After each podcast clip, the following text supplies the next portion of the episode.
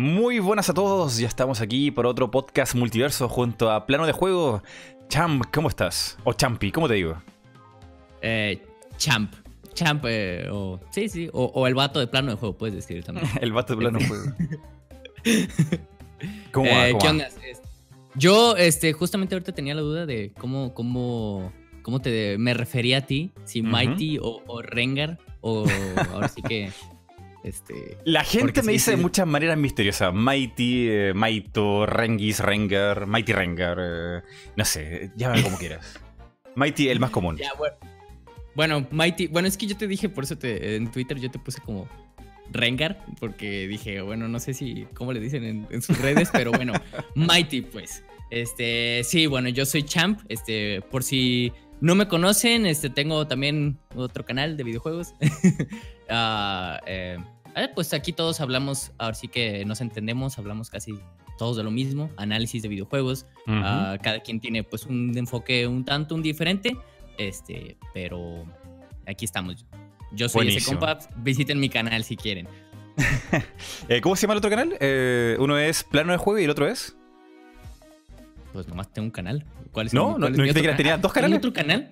¿Lo tienes otro canal? ¿Tengo otro canal? No, a ver, ¿Ah, explícame cuál es mi otro canal. Ah, entendí todo mal, entendí mal. No, olvide lo que acabo de decir. Em, qué mal, qué mal. Fallé la investigación. Mi otro canal, por favor. El clon de Champi. Eh, loco, ¿cómo empezaste tu canal de YouTube?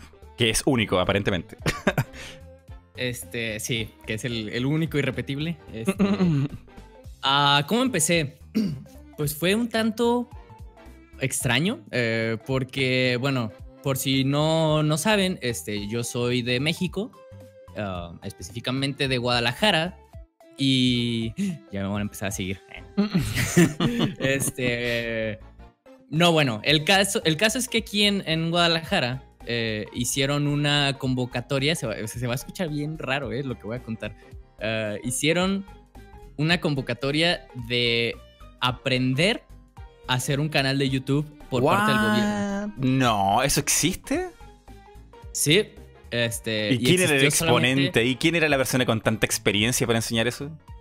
Este, contrataron, no sé si alguien aquí lo conozca o si tú mismo lo conozcas. Este, ah, es la persona que hace videos de YouTube de Star Wars, eh, que se llama La Sombra del Imperio. Nunca jamás lo había este escuchado, pero imagino que ese es grande porque Star Wars tiene un montón de fans. Exactamente. Entonces, él, él eh, la sombra del imperio, eh, él tiene un contacto del gobierno eh, y le, propusieron tal cual así, este, abrir como estos, estos cursos, pues por así decirlo, de, mm. de YouTube, o sea, para aprender YouTube. Y bueno, un amigo me dijo, oye, este, bueno, también eso tiene que ver mucho esto. Pues yo soy una persona que cuando estoy hablando, me suelto hablando muchísimo. Entonces, con cualquier persona. Y sobre todo, obviamente, lo que más me gusta hablar es, pues, de videojuegos, de la parte de, de pues, cómo se hacen, eh, pues, porque en parte estoy un poco metido en ese, en ese mundo. Después hablamos más de eso. Este, y me dice mi compa, oye, eh, están haciendo una propuesta de, literal, ser youtuber. Y yo de, pues, Ajá, yo de que, arre, este, no tengo nada que perder. o sea, literal, ese fue mi pensamiento. Dije, no tengo nada que perder. Y bueno, este fue como un curso como de ocho meses en el cual te enseñaban, este, pues cómo, cómo funciona YouTube, las, las métricas, eh, cómo debería... Ah, pero, pero eh, a nivel eh, analytics. Sí, un poquito. Bueno, al principio, al principio sí era muy básico de cómo hacer una portada o cómo hacer un buen título. Y, mm. ah, ajá, X.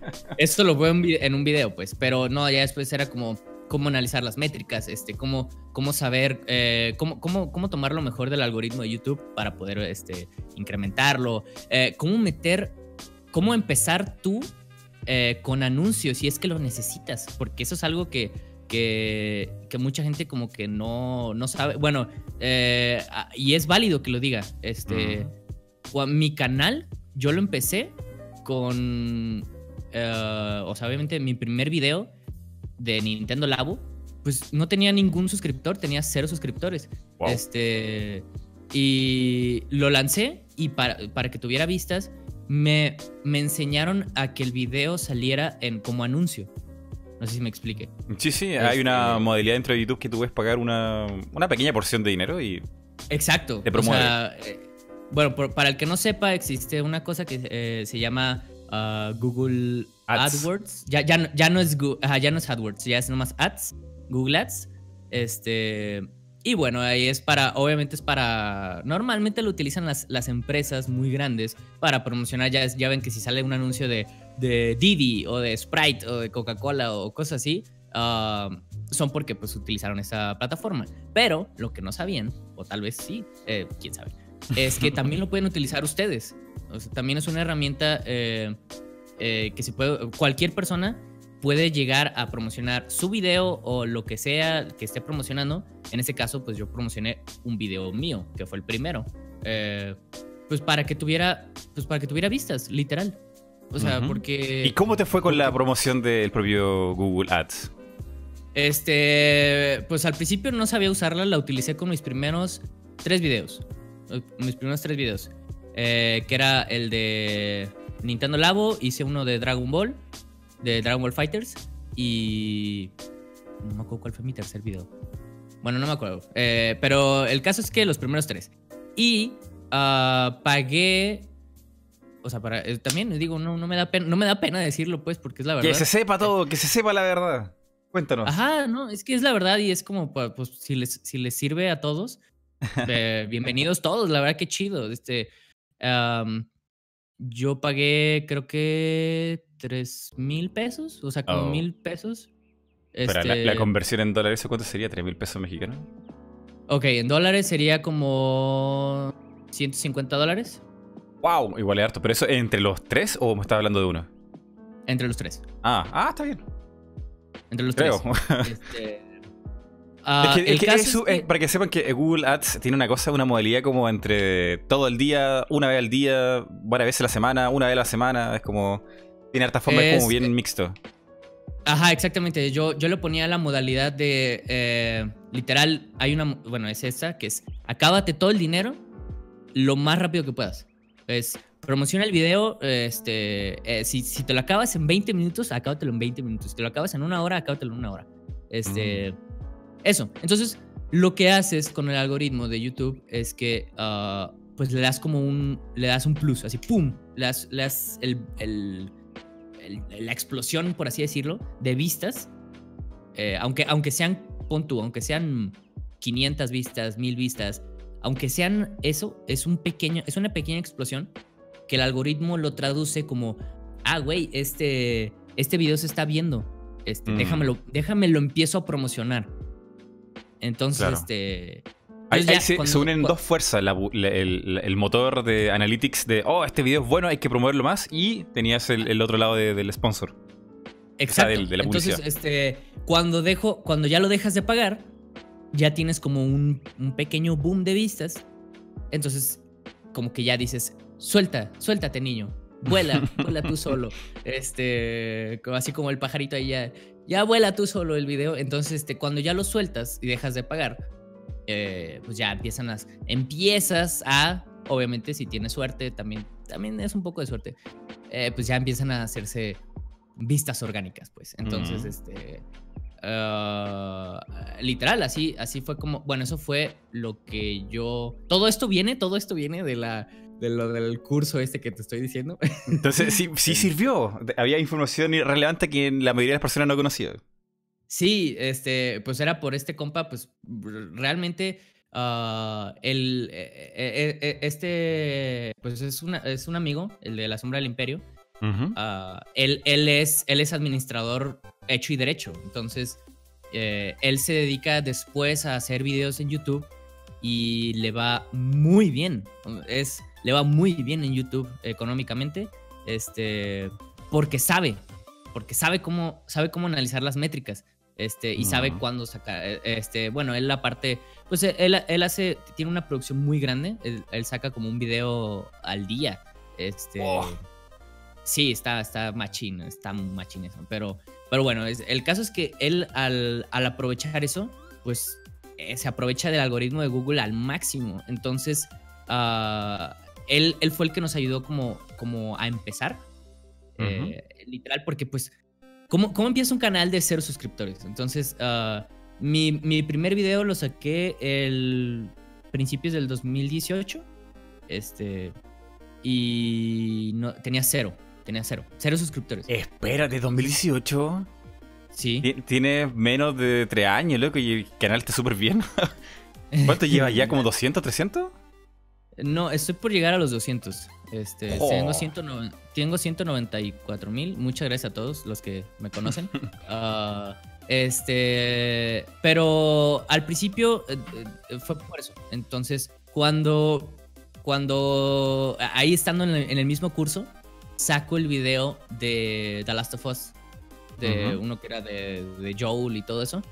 Ese video es el que definió el canal, en, o sea, se cuenta, eh, tal cual Porque en un solo video, de ese, solo de ese video, fue cuando ya me dio la cantidad absurda de suscriptores. O sea, eh, solo con ese video.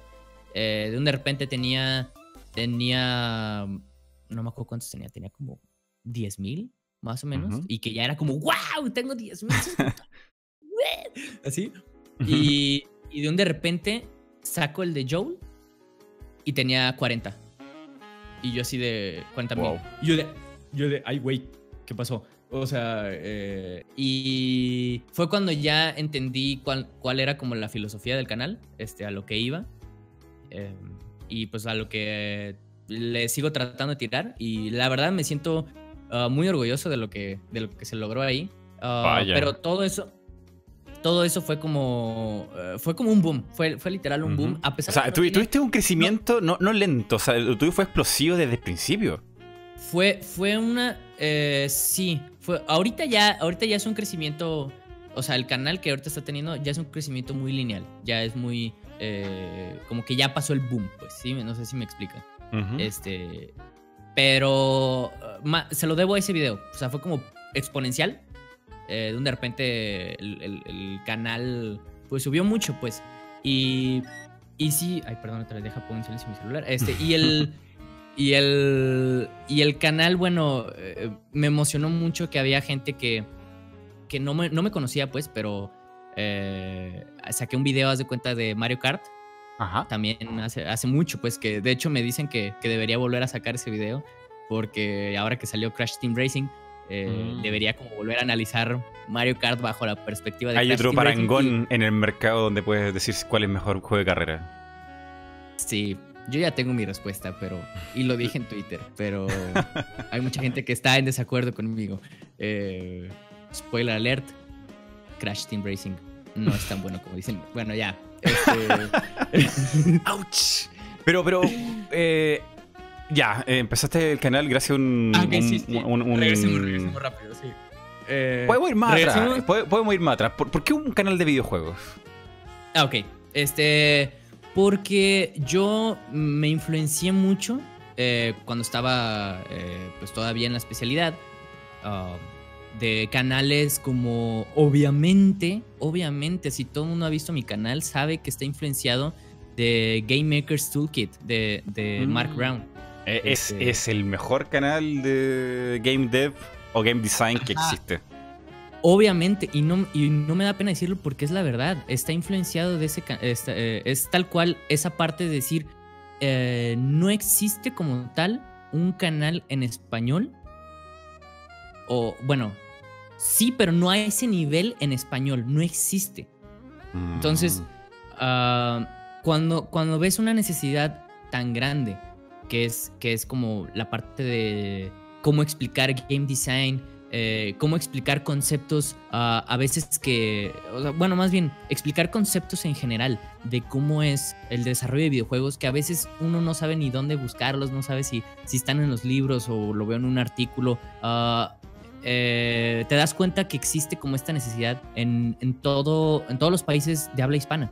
Mm, sí, o sea, hay, hay mucho de game design en inglés, pero por montones. Hay libros y libros muy buenos, hasta estudios psicológicos. eh, Exacto. eh, de Entonces, todo, de ah, todo. de, yo- de- lo que tú quieras está ya escrito, ya se ha hecho y, y está muy bueno.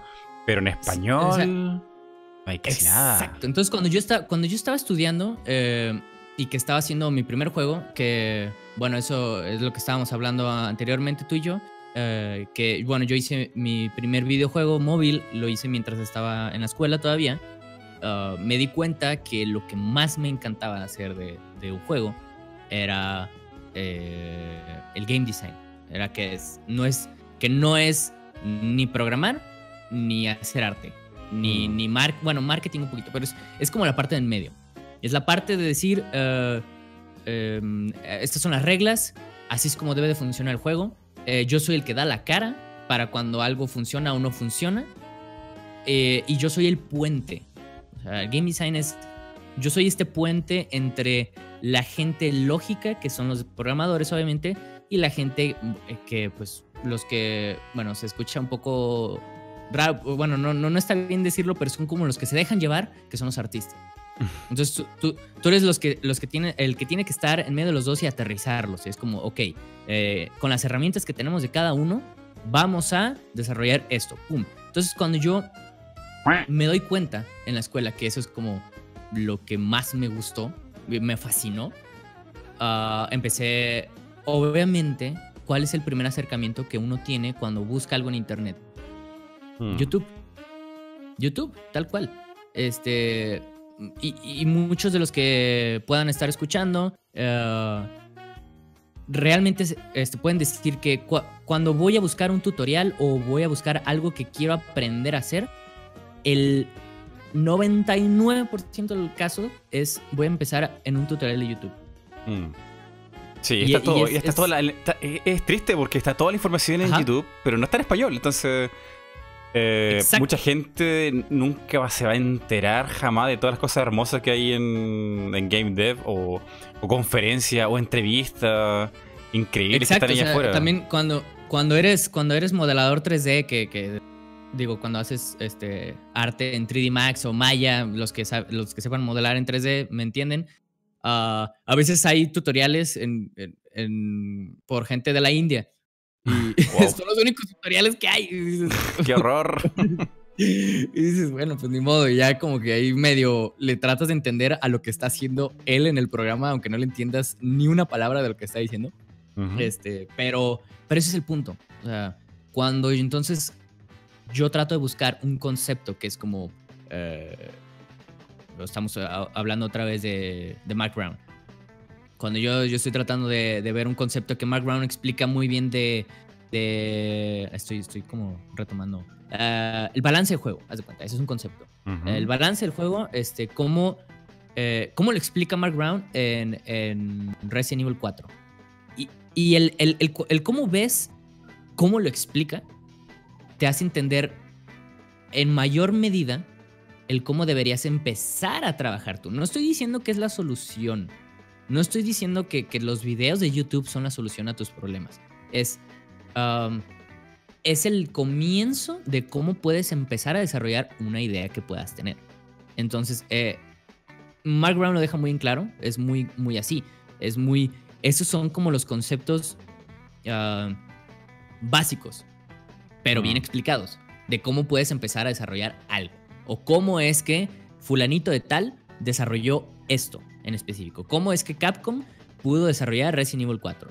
Y mm, te das cuenta eh, el tipo de público que ya tiene súper armado la. Bueno, no sé si una comunidad, pero el público al menos de Estados Unidos o la que gente que habla inglés. O sea, el tipo, eh, Exacto, Mark, sí. Mark habla de algún concepto y abajo yo leo y hay como 5 o 10 conceptos más que como complementan el video y es como, wow, esta gente tiene un background, eh, ya sabe del tema o, ha- o han escuchado Sí, de otras sí. partes. Y, aquí y- yo veo y- videos en español y es como, no sé, es como... La diferencia es tan grande, de conocimiento es tan grande, es como, wow. Como que hay que explicarlo todo. Y eso es como en parte de lo que yo adoro, me encanta, ah, en mayor o, o menor medida, lo que he podido armar de comunidad. No estoy diciendo que ya tengo una comunidad como tal, así de que... ah, pero me encanta muchísimo el cómo es que ah, los mismos comentarios que aparecen en los videos de, de- de mi canal ya están enfocados a lo que yo estoy tratando de decir, que es, que es, es- es este punto de cómo, analizas un juego de tanto forma más analítica, de forma filosófica, de forma no es no estoy haciendo como gameplays y no es como de no, no, es, no es, de risa, pues, o sea, lo Mm. que estoy haciendo no es de risa y, lo- y los mismos suscriptores lo entienden. Ah, es como la parte de que yo saco un video cada venida del Papa, este y, y ellos lo entienden y eso lo- los adoro por eso. Entonces, cuando en vez de decir, oye, Cham, saca un video ya en, en- en friega, este, dicen, oye, Cham, gracias por sacar un video. Dices, ok, o sea, eso es, eso se siente muy bien, pues se siente como que estás, estás llegando más al punto al que quieres, querías llegar originalmente. Mm. Y es, es como- Esa es una diferencia No importante en tu canal. Eh, yo durante este tiempo he estado viendo tu canal y me lo han pedido mucho. La razón por qué plano juego está aquí, porque Champ está aquí, porque la gente lo ha pedido mucho. Tenemos un nexo común de ver a los videojuegos, no tanto como, bueno, en YouTube. No tanto como un video de diversión, ay, estoy aburrido, quiero ver un video, que bueno, todo el mundo lo hace. eh, Sí, claro. pero, pero no solamente eso, sino quiero, quiero aprender algo, quiero escuchar algo interesante, quiero ver los videojuegos de otra manera. Los videojuegos no son solamente, no sé, mm, trucos o tops o Exacto, o curiosidades. Puede ser algo Pues es que profundo y complicado. quiera, quiera, quieras o no, y se escucha muy, muy utópico, muy, ay, te estás pasando. Pero eh, los videojuegos, pues, ya son parte de la cultura popular. Uh, Ya son parte de, de lo que, esa, esa parte que mucha gente dice, ay, es que es mi nostalgia, es, es mi, yo crecí, yo crecí con, con Mario, yo crecí con, o sea, sí. Y, y al, al pasar eso, mm, ya mucha gente ve los juegos como, como algo normal. Y cuando ya Mm. lo ves como algo normal, cuando empiezas a hablar de incluso, eso, incluso más feo, quizá lo ven hasta como un producto, pero producto así, como, como que salió del piso, del pasto, como que nació así, oh, acá hay un juego. Y, Ah, y, sí. y- y no saben que hay gente que trabajó en eso, como que se mató dos, tres años. Sí, eh, inventando cosas. Y, el canal, y el canal, plano de juego es para, para, en cierta forma, es para hacer ver lo que, lo que sí se trabajó en ese, en ese juego que tanto te gusta. O sea, eh, eh, como el de The Last of Us otra vez, regresando a él.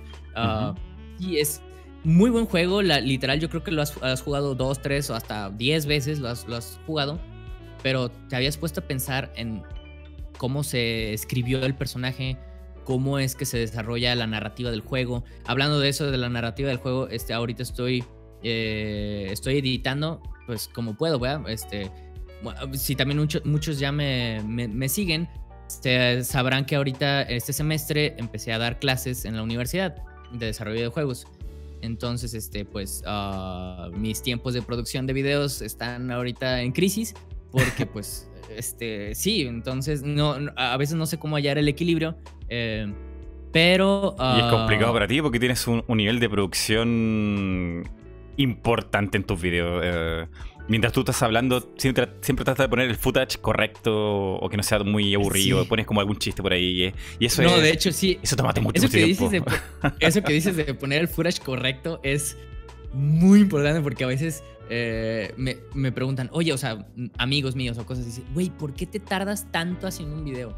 Y es como, la neta, editar eh, mi, mi voz, eh, grabar, hacer el guion, no me puedo tardar más de un día. O sea, y se me hace ya exagerado. Eh, Ujú. Pero lo que me, lo que me tardo muchísimo es buscar footage Mm. es, es, es lo que me hace a mí tardarme tanto en un video, que es, a veces estoy hablando de una referencia de, un, de unos 6 segundos de un videojuego. A ve- o sea, estoy poniendo como un ejemplo. A veces estoy poniendo una referencia súper, súper específica y tengo que encontrar o yo hacer el footage de grabarme eh, para poder llegar a esa parte del juego y nomás grabar 6 segundos de un footage de 8 o 9 horas. Qué horror. Y, y- y Entonces- buscarlo a veces es peor. Si no, seguramente alguien ya lo había visto. Tiene que estar en YouTube. O- Tiene que estar aquí. Exacto. Y no está. Exacto. O, dices, güey, de seguro alguien ya lo subió. Déjame, trato de buscar ese pedacito, pero en un, en un footage de. A veces veo dos, tres horas. No, ¿cuál dos, tres horas? A veces he visto gameplays de 30 horas. Entonces, ¿Qué? entonces digo, entonces digo, ok, voy a buscar en esas 30 horas, voy a buscar la referencia de 6 segundos que yo estoy hablando. Entonces, qué loco, qué asco. Yo, yo paso por lo mismo y es como, por favor que esté aquí, por favor que esté aquí y me trago todo el video y no hay nada, no hay nada. Ah, pues eso es lo que me hace más tardarme en mis videos, la verdad, eh, que es eh, encontrar el footage correcto para lo que estoy diciendo en ese momento.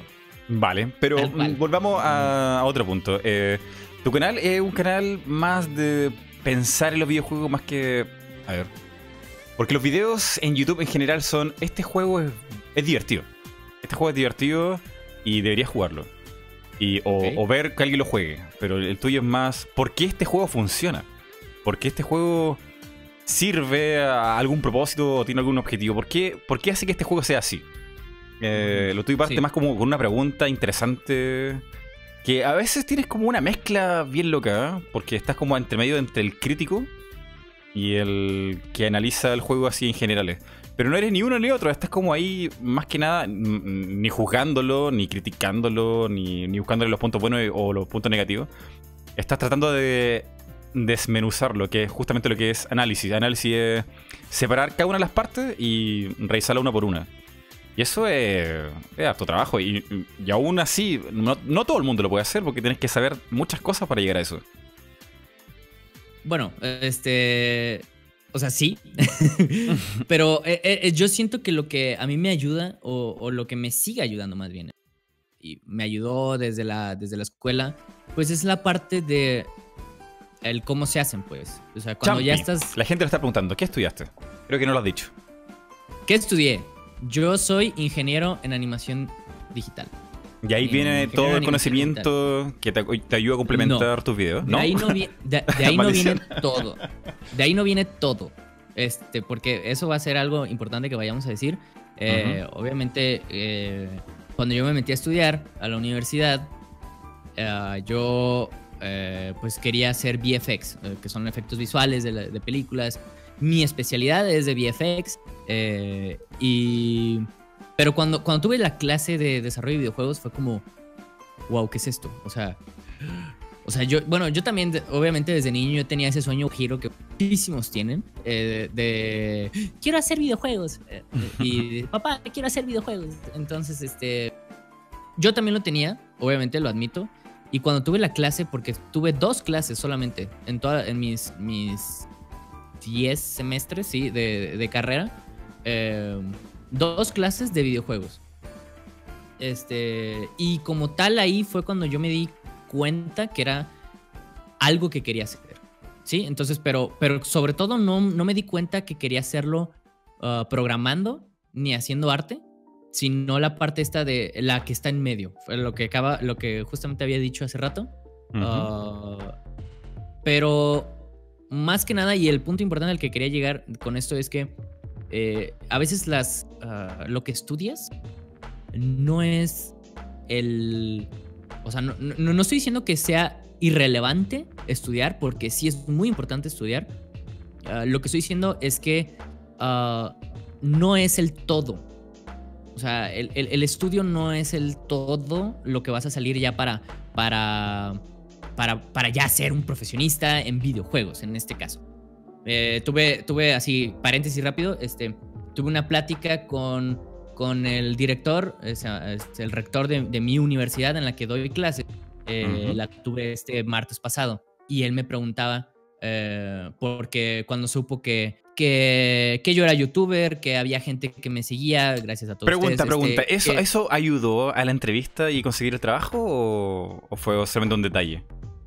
No, de hecho sí fue, fue muy importante. Este, Muy bien. Bueno, eh, ahí en la parte de que pues sabían pues que yo hablaba de los videojuegos de una manera muy extraña para muchas gentes, o sea, porque, porque cuando yo empiezo a hablar con alguien que no es tan fan de, imagínate, yo estoy hablando en borracho, no sé, en, una, en un bar y digo, oye, ¿sabes qué está bien chido? No sé, estoy, exagerando, obviamente, este, eh, y empiezo a hablar de los sentimientos de, Joel, es como, es que ve cómo ¿Cómo, ¿Cómo pudieron hacer a Joel tan bien en el juego? Así, y a veces me emociona además.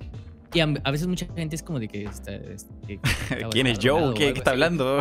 Entonces, bueno, el caso es que eh, cuando mucha gente, pues eh, cuando ellos mismos en la universidad, pues se dan cuenta, pues que hablo Con raro pasión. manera. Con energía sobre el pasión. videojuego. Con Con mucha pasión, eh, esa es la palabra. Este, soy muy pasional, la verdad, siempre. Cuando estoy hablando de, de- de- de- de juegos o de películas, también de películas, así me, me- me- me voy, soy muy pasional. Entonces, este, ah, la gente, eh, bueno, a- a- les llamó la atención a la universidad y pues cuando ya eh, me contratan, el mismo director, eh, cuando ve mi perfil, que es como, ah, pues no he, como tal, yo, o sea, yo, Champ, no he trabajado en una empresa eh, así fija. O sea, lo más que he llegado son, eh, bueno, sí, eh, empresas de animación he trabajado, pero no es como que he trabajado en una gran empresa, este, haciendo maquinaria, o digo, haciendo maquila, eh, no. Todos mis, todos mis trabajos han sido eh, de emprendurismo, eh, en este caso de YouTube, eh, cosas así. Entonces al, al director le llama la, la atención, dice como, ¿qué onda? O sea, eh, este compa está dando clases aquí en la universidad y es un youtuber. Mm. Entonces, entonces este, necesito saber, ah, pues, para qué- es lo que se necesita en la carrera. Y el mismo director me, me pregunta ah, que qué es, o sea, si, si, si dar, no, si tomar clases es necesario. Me pregunta el director de la universidad. Si tomar clases es necesario, ¿cómo así? Si, si Este, es para ti necesario sí. ser youtuber o como, como no entiendo cuál es la pregunta que te hizo. Eh, si, si, lo ve, si lo veo yo relevante a toda esta... eh, ¿cómo, se, cómo, puedo, ¿Cómo puedo explicar? Bueno, tal vez ahorita me están escuchando algunos de, de la misma universidad. Este, eh, y es esta parte de... Ellos me preguntaron si con toda esta alza de, de- de trabajos súper extraños para muchas, muchas personas ya con más años, que pues es eh, de YouTube. Sí, o- porque esto, o- este trabajar de YouTube es un neo trabajo inventado hace como 6 o 5 años. Ajá, o- o producciones así, este, self-employed, o sea, de yo, yo trabajo para mí mismo en mi casa. Claro. que es Eres tu propio jefe y tu propio esclavo.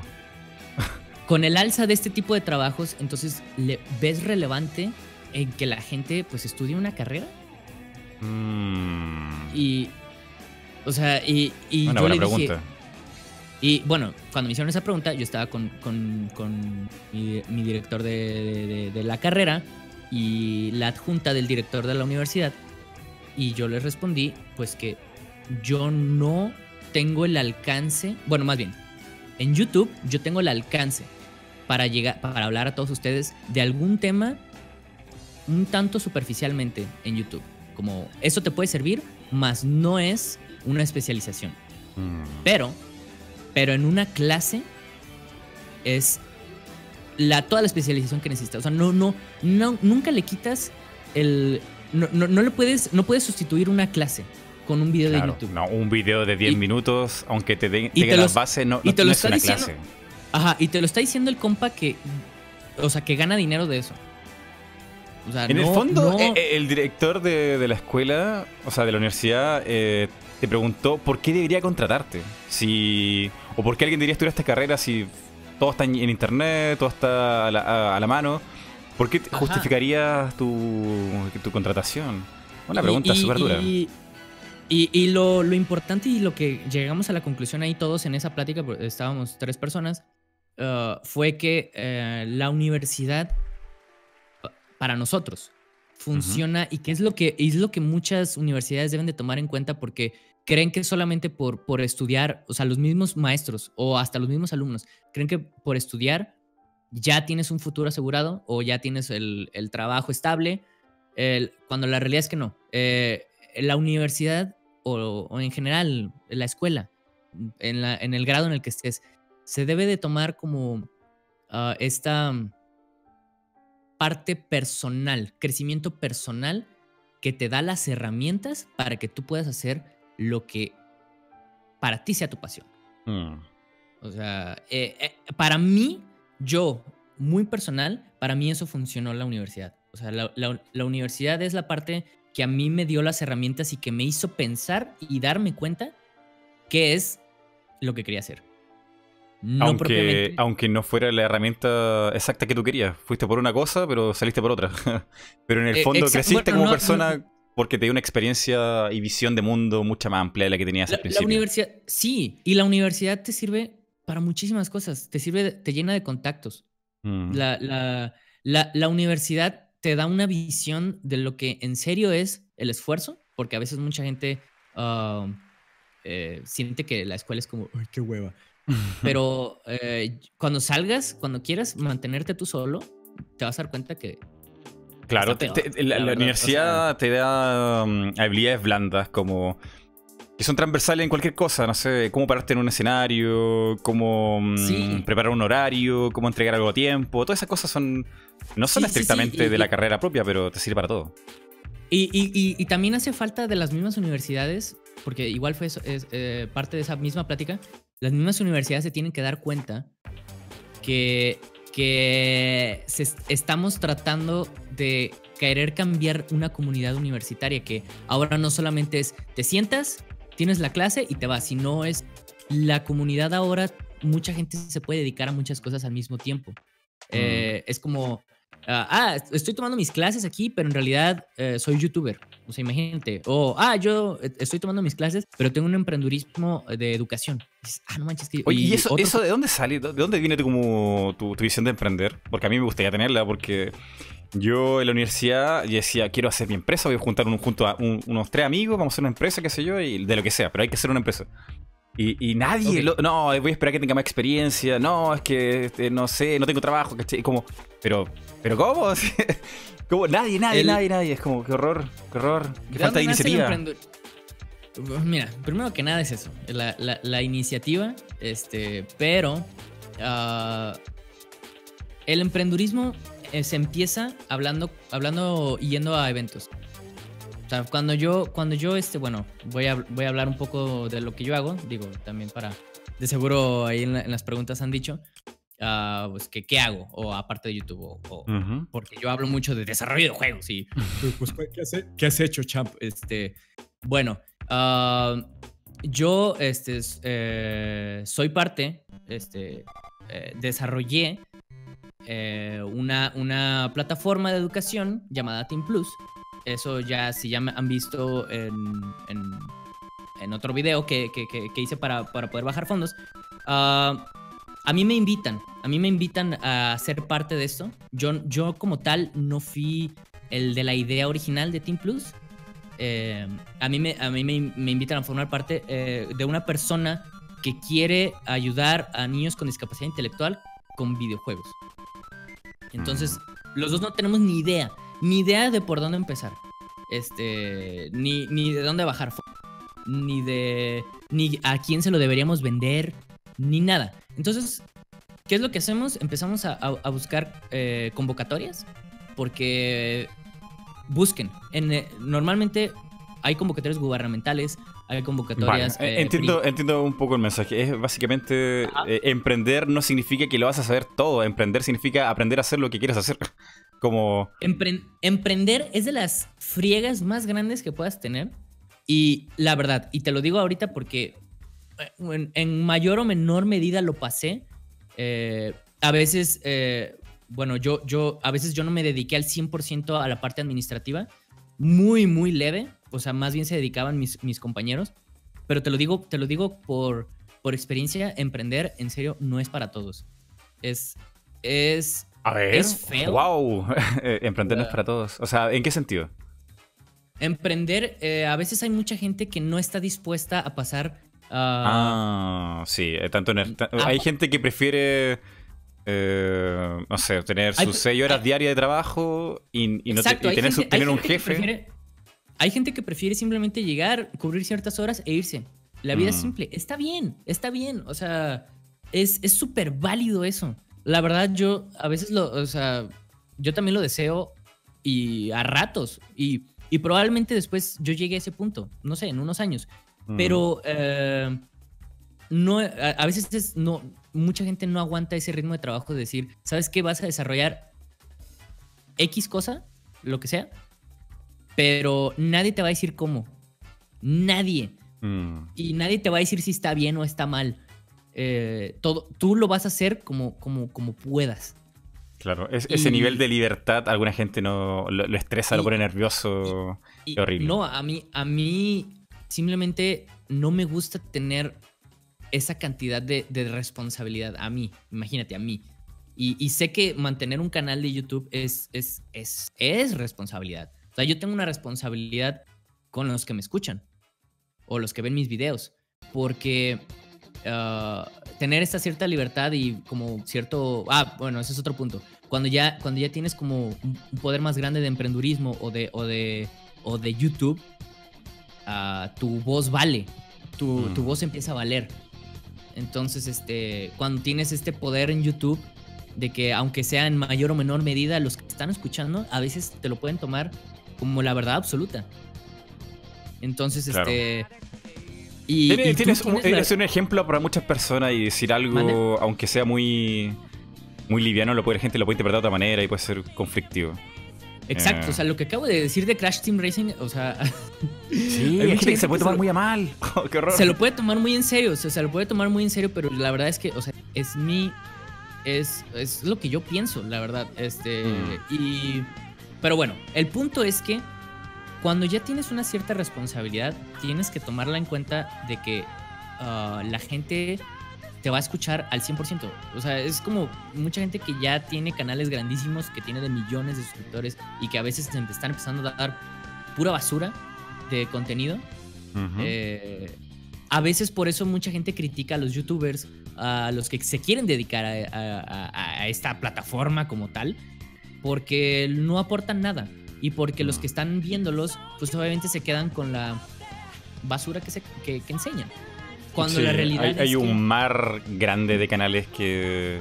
Bueno, que son de diversión o, cosas que no, no son... Bueno, no, tiene por qué ser todo tan y, hay pensado. Que entender, hay que entender... Ajá, hay que entender y, aceptar que YouTube, antes que ser una plataforma de educación o de... de pues más que nada de educación es una plataforma de entretenimiento. Mm. Punto final. O sea, hay que entender primero eso. Cuando tú ya le quieres dar otro enfoque, como lo que, lo que hacemos tú y yo, que es análisis y cosas así, eh, la gente ya se lo empieza a tomar más, más en serio y como tal, si hay gente que te empieza a ver, tú tienes una responsabilidad hacia ellos. En este mm. caso, se escucha mucho como, ah, como lo que dice el tío Ben de a, Spider-Man. O sea, literal, sí aplica, aplica. O sea, con un gran poder lleva una gran responsabilidad. Si ya mm. tienes. Si ya, este. A mí me pasa eso con. Por ejemplo, con, con la piratería. Que evidentemente todo el mundo habrá pirateado voluntariamente o no, sin saber eh, algo en su vida. Película, música, qué sé yo. Y, y ya siendo, teniendo un canal de YouTube, yo no. Imagínate, todo, todo lo que yo streameo eh, lo he comprado. O todo, todo lo que eh, es, algo que yo he adquirido, ¿no? Ya no, no puedo piratear nada porque eso, es terrible. Por ética, literal, por ética tienes que hacerlo. Mm. Este. Y es esto, o sea, yo, yo, yo, yo la verdad siento que si digo algo estúpido en, en, en, en, YouTube o digo algo que es mentira y alguien me lo cree y alguien va a empezar a, a decirle a sus conocidos este, o lo que sea, algo que yo dije que sabía que era mentira, este, es, es, esa es mi culpa. Esa es y, mi y es mucha responsabilidad porque hay información. A mí me pasa eso también con, lo, con las traducciones. Eh, yo tengo un inglés, yo creo que bien, hablo inglés con gente, entro, entro a, de hecho, a, ver chat a hablar inglés. Un inglés... Uh, inglés como el mío nomás. Uh, pero cuando son los videos y tengo que traducir alguna cosa, alguna cosa que se dijo, yo pongo en la pantalla, no el texto yo mío traducido en español, sino lo que se dijo en inglés. Entonces, si alguien encuentra que yo traducí algo no tan bien, al menos me voy con la satisfacción que esa persona que sabía inglés, oye, esto en realidad decía esto. Entonces, em, a ese nivel de, de, preocupación tengo, así como, ojalá que alguien que sepa más que yo entienda que esto no, no me equivoqué porque yo quería equivocarme, sino que, mira, pasó nomás, eh, pasa muchas veces con la información. Y hay que tenerse cuidado. Y, y, bueno, todo esto fue por en parte de esa plática que tuvimos el martes, ah, pues que emprender y todo eso mm, conlleva, aparte de que es una responsabilidad hacia ti mismo, es una responsabilidad de lo que le vas a decir a los demás. Mm. Este, y, y bueno, eso es en parte de, de, bueno, creo que nos salimos no me acuerdo cuál era la pregunta. No, no, no está sé bien, Está este bien, no, este no, te preocupes. Eh, eh, esto, esto, es muy común en el podcast Multiverso. Hablamos sobre videojuegos y hablamos después de la papa o la agricultura, no sé. Es muy, es muy común. Sí, no, y perdón, yo también me salgo mucho de tema. A veces me. me, Creo que estábamos hablando. Creo que estábamos hablando. de cómo nació plano de juego y llegamos a ese Sí, ese fue el inicio, pero no te preocupes. Esto está interesante. Hay gente que, que le interesa saber sobre cómo incursionar, tener tu empresa, qué sé yo, era cosas que necesitan. Pero nada, es cosas, cosas, que pasan. Eh, hablemos de otra cosa. Hablemos de mm, un poco más de actualidad sobre videojuegos. Eh, hay un tema que a mí me interesa mucho y pronto, creo que el 19 de este mes, en dos días más, eh, Stadia va a tener otro anuncio de videojuego exclusivo, me parece. Va a ser una, una Stadia Conference. ¿Qué te parece el concepto de Stadia. Eh, eh, vi un par de videos tuyos, está, bastante interesante la opinión. Google Stadia. Ay, es que no me gusta la idea de Google Stadia y ya lo expliqué en mi video, o sea, este no no no lo estoy explicando, o sea, no no estoy en contra de Google Stadia por que soy un nostalfag, así de esos que dicen de de, ay, todo físico y si no es físico no vale. O sea, no, bueno, tal vez sí un poco, este, pero es que el problema de Google Stadia es que ya no, no, no te pertenece nada. Y creo que no mm. solamente es el problema de, Google Stadia, sino viene desde, desde Spotify, desde Netflix, este, um, o sea, ya no eres dueño de nada. Eh, desde, desde mucho antes, desde cuando empezó iTunes.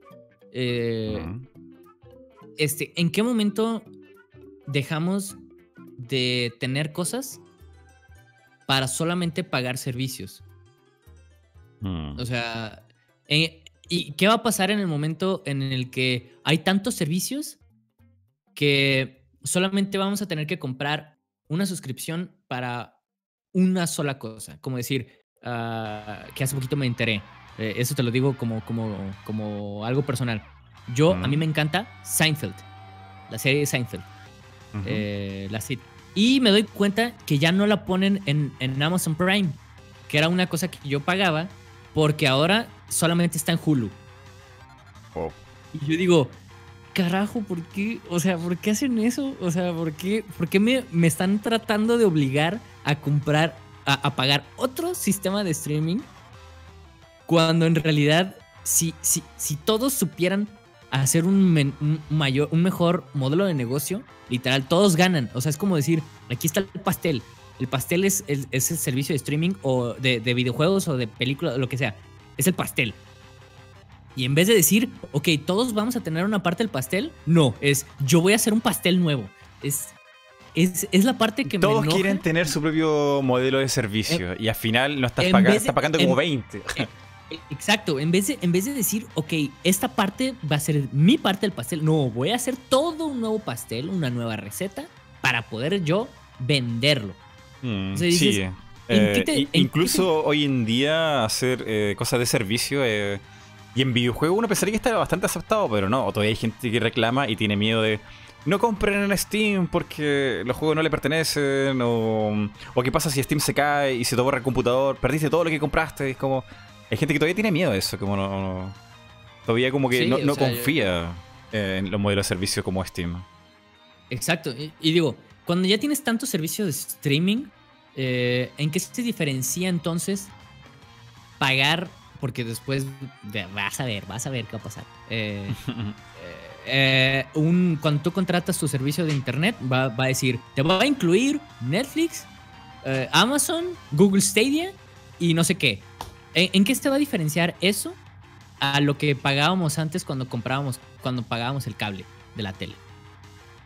Va a ser exactamente, va a ser de que, y si pagas el servicio premium, te va a incluir uh, Apple Music y Amazon Music. Eso es lo mismo cuando era el cable, que cuando pagabas el Plus, el Premium o lo que sea, te incluía HBO. Entonces era mm. como, estamos repitiendo otra vez lo mismo, o sea, vamos a, eh, eh, Google Stadia, yo siento que en parte es va, está, está reiterando lo que habíamos hecho en el pasado y que no funcionó o que la gente se, se había hartado originalmente de decir, ya no quiero eh, estar pagando de más por algo que no estoy usando y ¡pum! salen con Google Stadia. Dices, hay, hay, gente que, que, le llama la atención por la comodidad y, y, es, es, es, válido también eso. Es, es, va a ser cómodo jugar Google Stadia, pero en el momento en el que salgo, salga algo extra que está el juego que quieres jugar ahí, ¿vas a pagar doble suscripción? O sea, porque ya va a estar, ya va a estar Google Stadia y ya va a estar eh, Apple Arcade. Que hice video de los dos. Y, y, para Arcade y Atlas, que de Electronic Arts, y el de Microsoft, que ¿cómo se llama? ¿El Game Pass? No, ¿cómo se llama? El, el de ah. Xbox Game Pass. ¿Es él? ¿El de streaming? No, no sé si es streaming. No, tiene un nombre, tiene un nombre como Project algo, no me acuerdo. Pero también tiene un ah, streaming. Y lo, en, parte también viene eh, eh, eso de lo de y el PlayStation Now PlayStation Now. Dices, y, Nintendo con Ubisoft en Japón. ¿A qué vamos? O sea, eh, habrá que pagar como 5 suscripciones al mes, weón. Porque luego de repente dices, sí, es, qué buena infraestructura tiene Google Stadia, mira, este, los servidores están súper chidos. Y dices, sí, güey, pero ¿qué juegos voy a estar jugando? Gracias, gracias, eh, Revil, Dio y Pokeperro. Se llama Xcloud. Gracias, gracias. Ya, sí, ya, ya, ya, ya. Ese es, eh, Xcloud es de. Ah, no, sí, sí, es el de Google. no, no, no, Xcloud es de Google. No, Xcloud es de Xbox. Ah, perdón. No, entonces me estoy confundiendo con. Eh, había una que era de. Había una que era de Nvidia. El. Em, bueno, X. El Shield. El Shield era Nvidia Shield, me parece.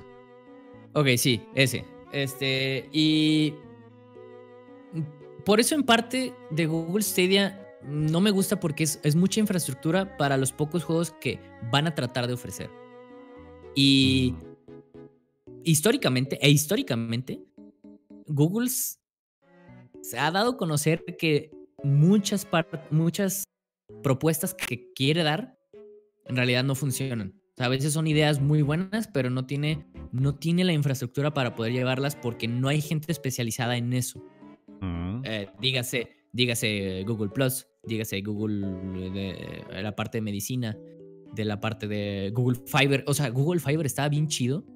Estaba súper buena esa idea de decir que Google iba a poner la infraestructura física, cables y todo en hogares para que el Internet sea abismalmente rápido en todo el mundo.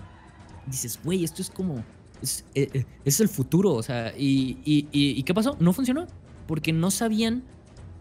No, no sabían cómo, cómo organizarse. Mm. Entonces, cuando Google. Cuando anuncian ahora Google Stadia y ves todo lo, lo que ha pasado, a mí, a mí.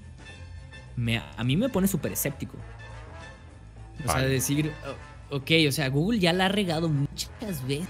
O sea, sí, este... Han cancelado muchos proyectos que tenían y prometían. El Google Glass, eh, ese se veía como, el futuro. Se supone, que Google Glass sigue sin cancelarse, se supone. Pero no había noticias desde no sé cuándo.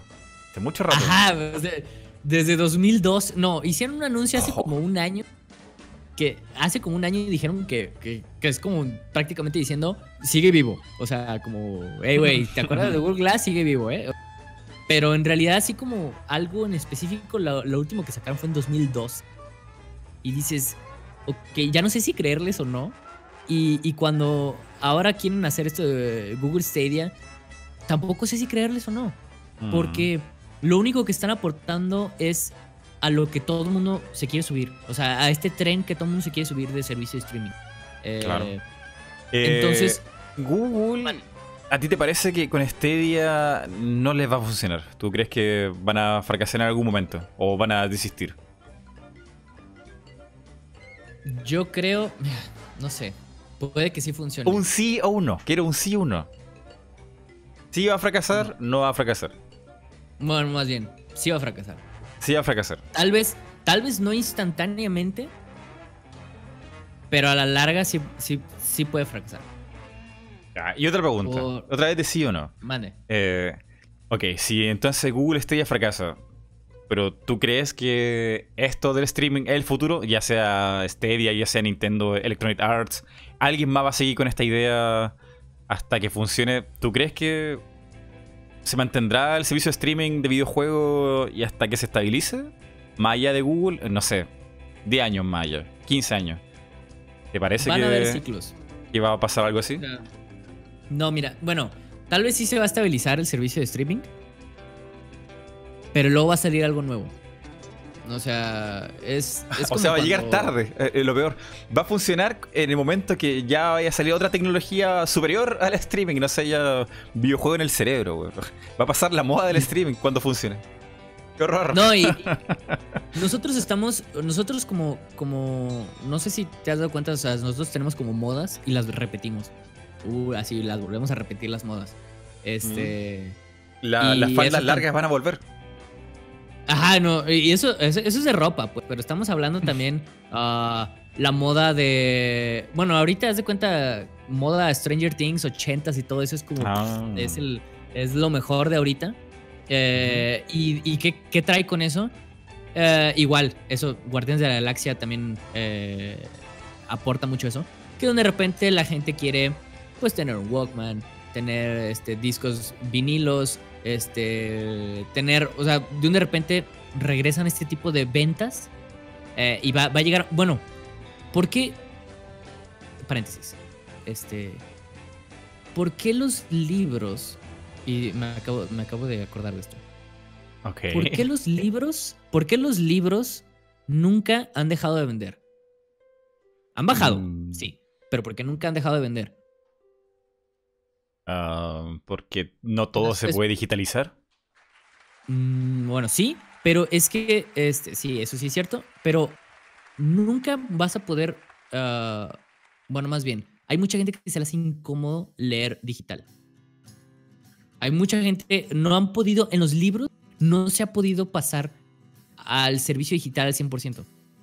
Y, y si Google Stadia no logra hacerlo al 100% el pasar el servicio de streaming algo estable, porque estamos hablando de infraestructura en todos los países. Ahorita estamos hablando de que solamente quieren, quieren pasarlo a Estados Unidos y países primermundistas. Y en el momento en el que quieran ah, pasarlo a, a Latinoamérica y todo eso, ¿qué va a pasar? Se- se- eh, ¿Van a excluir después a esos países? O sea, nos vamos a quedar atrás y simplemente nosotros nos vamos a quedar jugando en físico por siempre, mientras los países primermundistas este, ya solamente juegan por streaming. Mm. No creo. No, no creo, porque Google no va a querer eso. Va, va a querer, va a querer irse más allá.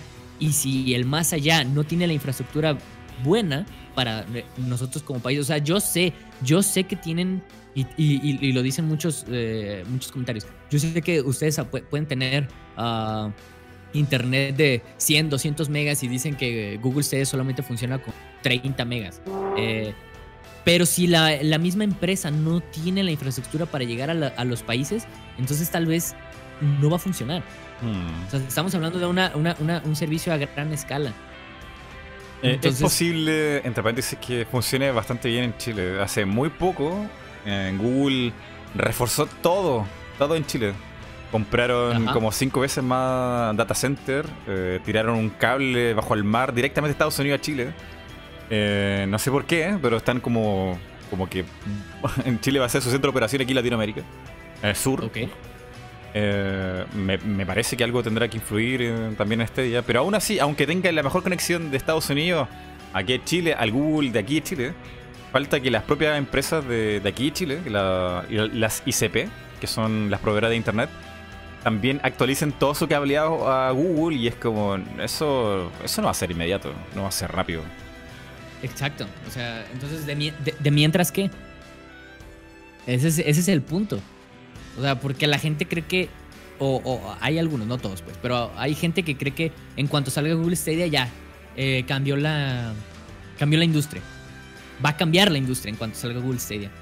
Y la realidad es que no. O sea, sería Yo creo que un sí. cambio. Yo creo que sí. Híjole. Es que. Si quieres jugar algo de Nintendo, lo vas a poder jugar en Google Stadia. Si vas a, si vas a querer jugar algo de PlayStation, vas, vas a seguir siendo en Google Stadia. Eh, no, yo creo que eso no va a afectar a nadie. No, la gente que tenga consola, que ya tiene su consola, ya ha jugado más de. A ver, pongámoslo una edad. Más de 6 años en su consola, yo creo que va a seguir donde está. O en Steam. Pero es que lo que va a hacer Google es mucho más grande. Google no va a, mover a las consolas ni Steam y como aquí llegó y muérase el resto. Pero, lo que va a hacer Google va a ser un movimiento generacional lento. Lento, pero le va a funcionar a la larga. Es, eso, es, es el punto, es lento. No va a ser como. No, no va a ser inmediato, que es lo que la gente está creyendo. Es que eh, es justamente porque tú y yo y todos los que estamos aquí en el chat habrán tenido en sus manos en su vida cuántos cartuchos, CDs y tanta cosa para instalar videojuegos y, y viven con eso y están bien. Pero los niños que ya nacieron hoy, en 2019, en 5 años más, van a decir, oh, qué aburrido, loco. Hay que ir a comprar el juego. Y no solamente hay que ir a comprarlo, hay que instalarlo. Y cuando quiera cambiar de juego tengo que pararme. ¿Cómo mi viejo, cómo mi hermano mayor, cómo mi abuelo hacían esto? Es demasiado tedioso. Prefiero mil veces apretar un botón y jugarlo ya. Porque es mucho más cómodo. Y, lo peor de todo es que esta, este cambio generacional ya lo ha hecho YouTube y Gmail y no sé cuántos otros servicios de... O el mismo Google buscador. Google ya ha hecho muchos cambios generacionales muchas veces. Eh, cuando no funcionó el ejemplo este de. ¿Cómo se llama? El Facebook de Google, el Google Plus. Google Plus, Google Plus. Ese no funcionó porque Google no llegó para hacer el cambio generacional. El cambio generacional lo hizo Facebook. Google no tenía nada que reemplazar, ya estaba hecho. Y no ofrecía nada mejor tampoco. Entonces, ahí yo entiendo que todas esas cosas hayan fracasado. Pero cuando se trata de, de Stadia y si ellos quieren hacer un proyecto de aquí a 30 años más, yo creo que lo tienen ganado. Lo tienen ganadísimo. Pero en los próximos 5 años, antes de eso, yo creo que nada. Nada, va a ser la, lagazo. Eh, noticias horribles de Google Stadia no funciona durante una semana. Eh, la gente se queja aquí y allá, van a ser noticias incendiarias, pero con todo. Con todo, con todo, con todo, porque hasta a los periodistas no les gusta la idea. Y estoy seguro que muchos desarrolladores tampoco, porque Google no me tinca que debe ser muy, muy amable con los pequeños estudios. Entonces, yo creo que va a tener mucho hate durante mucho tiempo. Pero Google tiene tanto dinero, tanto dinero que en 5 años, que pase la barrera de los 5 años, funcionando mal, con caída, qué sé yo, lo van a lograr igual. Lo van a lograr igual. en eso, en eso sí, sí, sí, sí, sí tiene razón. O sea, sí, de aquí a 5 años es diferente a lo que está hablando de aquí a un año. es que eso es lo que la gente no, no entiende. Cuando tú quieres innovar, innovar, el ser el primero en innovar y ser como el primero, el que lo hizo bien, la gente no lo hace cuando está listo. La gente cuando innova lo hace bajo el riesgo de que va a fracasar, que va a fracasar y mal. Sí. Y, por ejemplo, ahora se habla mucho sobre la energía solar. Que, que lo que va a salvar el planeta, que vamos a contaminar menos, qué sé yo. Porque ahora se puede. Sí sabes que los paneles, sí sabes que ahora los también los paneles solares contaminan muchísimo. Claro, pero es una, contaminación mucho menos que, no sé, una... Pero la, la, es como los carros eléctricos. Bueno, ya eh, nos salimos tema machín. Sí, pero eh, este el, punto es que cuando alguien quiere innovar, no lo hace en el momento que ya es posible. Porque cuando ya es posible, va a, innovar, no sé, todo el mundo. Entonces, no hay realmente innovación. La innovación se hace el riesgo cuando uno se inventa nada, cuando el no hay terreno, no, no, hay, no hay esperanza que vaya a funcionar. Eh, Google tiene todas de, de, por lo menos unos 5 años más ser lo que ellos quieren ser. No creo que inmediatamente. No creo, van a tener mucho hate de por medio. Pero eh, yo creo que sí, el futuro para las generaciones que vengan de ahora. No las que están, las que vengan de ahora van a aceptarlo con los brazos abiertos. Eh, sí. Eh, sí. ¿Y qué tal, si, qué tal si nos pasamos a una pregunta más relacionada a, a lo que a lo que nos, los que nos escuchan quieren? por los videojuegos. Porque seguro ahorita están como, ahorita están como ¿Qué pedo de qué? ¿Por qué están hablando de energías renovables y de Google Lo siento, pero así es. Tienen que acostumbrarse a nuestro ritmo. Eh, bueno, una, una, pregunta que mucha gente hace en Twitter, porque he hecho la pregunta. Aquí nos preguntan cosas en las redes sociales. Eh, y todas van destinadas a lo mismo. Eh, Champ, Mighty, ¿cómo o qué recomiendan ustedes para empezar a hacer videojuegos? Tengo 15 años, todavía estoy en el colegio Eh, me interesan mucho, mucho los videojuegos, pero no tengo idea de nada. Eh, ¿Qué recomendaciones hacen para, mm, para ingresar en esto? Champ. Ok. Tú primero. es- Yo primero. Este, fíjate que hace eh, te- y te lo había te lo mencionado, Mighty. Este, hace unos días me chuté el podcast de Alex de Leyendas y. Videojuegos. Ah, Alex. ¿Cultura videojuego Alex, o, de- o leyenda videojuego? Cultura. Perdón, me estoy confundiendo. Dos canales completamente. Sí, y los dos se llaman Alex, Perdón. Perdón, perdónenme los dos, perdónenme los dos. No los Este, si es que alguna vez llegan a escuchar eso, perdón. Este ¿Es es, de Alex. España o de México? Es México, perdón. Ah, sí. Entonces cultura y videojuego. Cultura, Cultura. videojuegos, perdón. Perdón, los dos Alex, perdón. El caso es que su, su, eh, su plática eh, habla con Adolfo, Adolfo Aguirre de... eh, Adolfo Aguirre, si no lo conocen, es de Relaciones Públicas que trabajó en el juego de Mulaka, en, en Lienzo. Este, si, no lo, si no conocen ese juego, es un juego mexicano basado en la cultura del norte, del- uno de los estados del norte de México. Este, y es como un juego de Zelda, haz de cuenta. Y fue, fue una super revolución porque no había. Perdón, perdón, juegos perdón, perdón, que esto no, esto no lo puedo dejar eh, eh, botando ahí en el piso. Dicen que se llama Eric. Eric de leyenda y videojuegos. Gomen, Gomen, lo siento mucho. eh, Tampoco me acordaba. Ey, ese, ese, ey, no fue mi culpa, eh, la verdad, eh. Así que, ya, ya, perdón. Perdón a todos, o sea, eh, es triple disculpa por confundir a, a Disque 2 Alex, pero en realidad, aparte de Eric, es- y sí, a todos los quiero, la verdad, to- yo soy su fan. Si, si ven mis videos, la verdad saben que yo soy fan de Eric, este, y lo he dicho, lo he dicho. No sé por qué ahorita pensé en Alex, así que ya. Eh, Vale, ahí está la disculpa, perdón. Sí. El caso es que, ah, que estaba hablando de, de, de Mulaka. Ah, este, y trabajó este, como de relaciones públicas este, este Adolfo, junto con, estaba hablando con Alex en su podcast, y también estaba en el mismo podcast, eh, esta, se me fue el nombre, que es el director de Hyperbird, se llama, de. Hyperbird Games. Um, es otro estudio mexicano, pero más enfocado a juegos móviles. Y este, ahorita ellos dos, Adolfo y esta de Hyperbird, están trabajando juntos en la misma empresa y les hacen esa misma pregunta de cómo empezar a, a diseñar videojuegos, cómo empezar a, a trabajar. Y me fascinó mucho la respuesta que tuvieron ellos. Este, es, eh, a veces mucha gente cree que ah, empezar a hacer videojuegos significa estudiar programación, o sea, quiero estudiar programación y de de repente ya puedo empezar a hacer videojuegos. Cuando en realidad es que ah, hacer videojuegos es, es una vocación como tal y tienes que pensar primero qué es lo que quieres hacer del videojuego. O sea, no es... ah, entrar a hacer un videojuego no es tan hojuela sobre miel. No sé si escu- eh, este, han escuchado ese dicho. Pero, Champ, Ah, no sé nada de programación. ¿Cómo puedo incluirme en esto de los videojuegos? Tutoriales primero. Este, ¿Tú le recomendarías a alguien que no sabe de programación empezar a leer tutoriales de programación? ¿Qué programación sería más sencilla? ¿O qué Mm, ver. engine podría ser bueno como para acercarse a aprender? Bueno, yo, te- yo te lo digo por, por, por experiencia ¿Es propia. engine o engine? Engine. Engine. En- engine. Yo, bueno, yo lo digo engine. Pero es Engine. Maldito inglés. Este, exacto, maldito inglés. Pero bueno, X. Ah, yo me enseñé en Unity. Eh, me enseñé. Wow, a pero Unity no tiene como mil ventanas abiertas al mismo tiempo. Ah, Era mucho para los chicos de 15 años.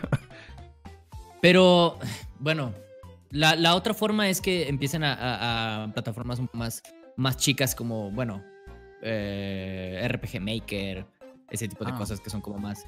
Pero, pero yo, para mí, para mí, y yo se los digo que a mí me funcionó. Este, primero comienzas eh, con, una, con un solo engine y entiendes cómo funciona el engine, cómo, cómo programas en él, que en este caso programas con C Sharp. Ese es el, el lenguaje de programación. Ah, pero no por saber programar es que ya sabes hacer juegos. Y eso lo explicaron muy bien este Alex y todos los demás ahí en, en el podcast. Um, a veces mu- muchos este, creen que ah, estudias y ya. O sea, no, tienes que, tienes que saber qué es lo que quieres hacer del videojuego. Porque, como te había dicho antes a ti, Mike, ah, a veces muchos tienes, tienes también en primer lugar, tienes que entender si a, a ti lo que te gusta es jugar videojuegos o hacer videojuegos.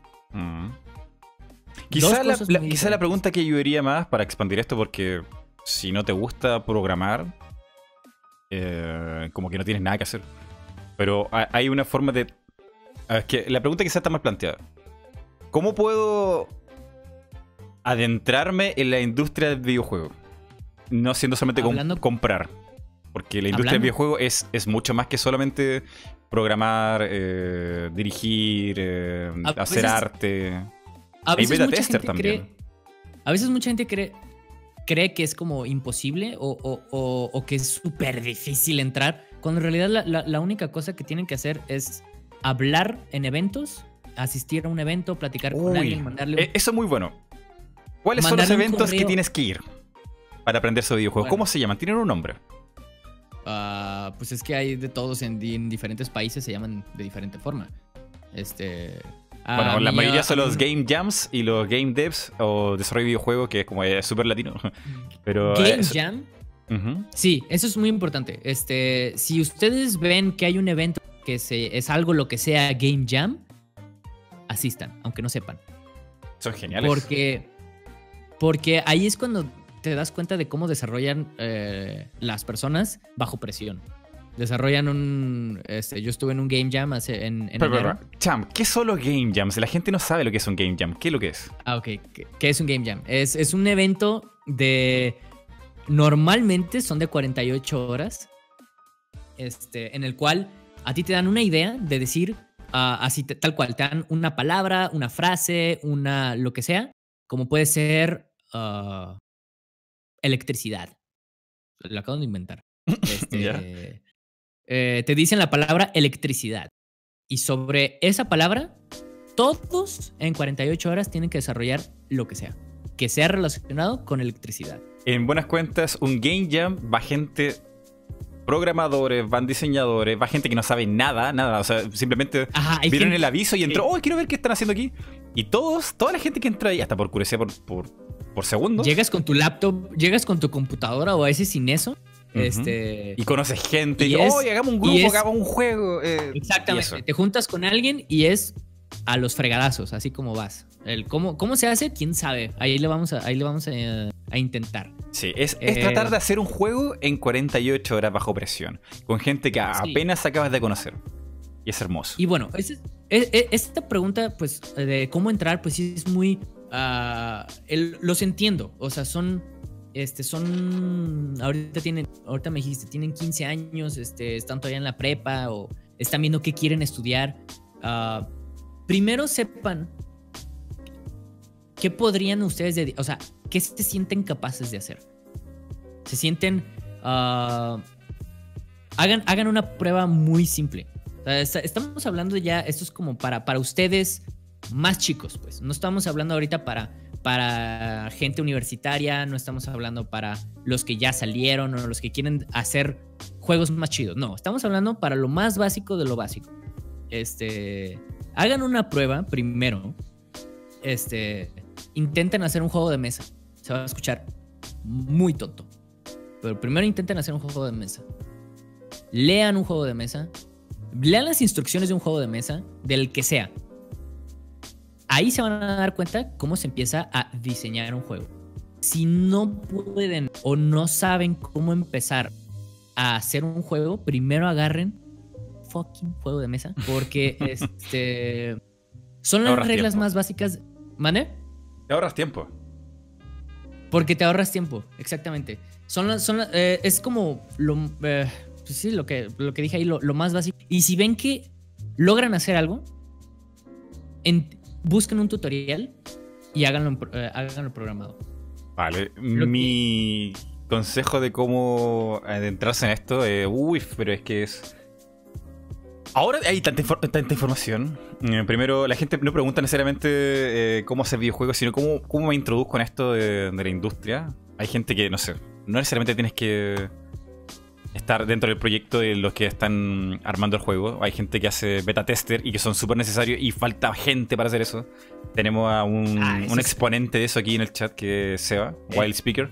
Eso Él es un beta tester es- y un beta sí, eso tester es hardcore. excelente lo que acabas de decir. Este, los testers son como el primer, el primer gran acercamiento que puedes hacer para, para trabajar en la Y industria. de ojo, y ojo, hay gente que partió como beta tester y ha terminado como director de juego y hasta productor. Eh, porque conoció gente, oye, y, y- y no solamente les dijo los bugs, sino, oye, tengo ideas, tengo ideas porque me pierdo aquí, no sé qué hacer y esto estaría bueno que lo pusieran. Y es como, al final el tipo está dando más ideas que el mismo director, entonces, oye, El- ¿por qué no lo contratan el- para otra cosa? El trabajar, el trabajar para. El, el trabajar como beta tester o, o- o tester, como sea, este. ah, te da esa mentalidad de cómo se tiene que diseñar un juego, cómo tienes que poner las reglas, cómo. Este. etcétera, etcétera. Cómo, cómo haces todo ese, ese tipo de cosas. Miren. Algo muy hasta importante. algunos es pagan, hasta algunos pagan como beta tester. Sí. Y algo muy importante que le dije, que le, que le dije a Mighty antes de empezar esto. Eh, a veces mucha gente cree que solamente por saber ah, hacer arte o por saber programar, ya. Pero en realidad, ya, saben hacer juegos. Pero en realidad, hacer videojuegos, híjole, involucra muchísimas cosas y no solamente tienes que empezar haciendo eso, sino ah, yo como me di cuenta que quería hacer juegos, yo me di cuenta cuando tuve una clase y vi que no quería ni programar ni hacer arte. Yo quería hacer las reglas. Hmm. Pero, pero como tal, yo tenía que entender un poco, un poquito, algo. Entender, entender programación y un poquito tenía que entender el arte. Eh, eh, eso es un dato importante porque eh, justamente Nintendo, o le he dicho a Miyamoto en, en más de una entrevista, que la gente que contrata a Nintendo para trabajar en los estudios prefieren que no sean gamers, que no sean videojugadores. Y, y tú dices, Es ¿pero que- por qué? Eh, ¿Tienen un background? ¿Saben de esto? ¿Están al Es, día? es en- es en Y- parte, es en parte lo que. Y lo que te Miyamoto lo decía. explica así, porque la gente cuando partió Nintendo. Bueno, de hecho, esto eh, aún, aún, el día de hoy, eh, eh, ser diseñador de videojuegos o programador de videojuegos o, dis- o artista de videojuegos es un, un invento. Un invento que lleva como tres décadas y menos en algunas cosas. Eh, cuando la gente hizo los juegos de Nintendo, de Atari, qué sé yo, eran ingenieros en programación, no sé, de algo, electricista incluso. Electricista hicieron consola. Es como. Entonces no había especificación, eran gente que había estudiado otra cosa, eran de otra área y- y aportaron mucho al videojuego desde su profesión única. Eh, la gente piensa que Miyamoto es una especie de artista o dibujante o, o hasta diseñador gráfico leído. Y Miyamoto, él estudió una carrera universitaria que es eh, diseñador industrial. Miyamoto como diseñador industrial cambió los videojuegos para siempre porque el tipo entendió que había que darle la visión del- del usuario. Como los diseñadores industriales no solamente hacen el producto o productos, porque hacen objetos, productos, eh, juguetes, qué sé yo. Tenía la visión de que esto tiene que funcionar y tiene que estar a la disposición de que el usuario lo entienda. Entonces, con el con Mario, Super Mario Bros., con Donkey Kong, cambió todo porque se dio cuenta que la dificultad no tenía que ser siempre el motor de, de todo juego, sino que había que hacerlo más sencillo, más asequible.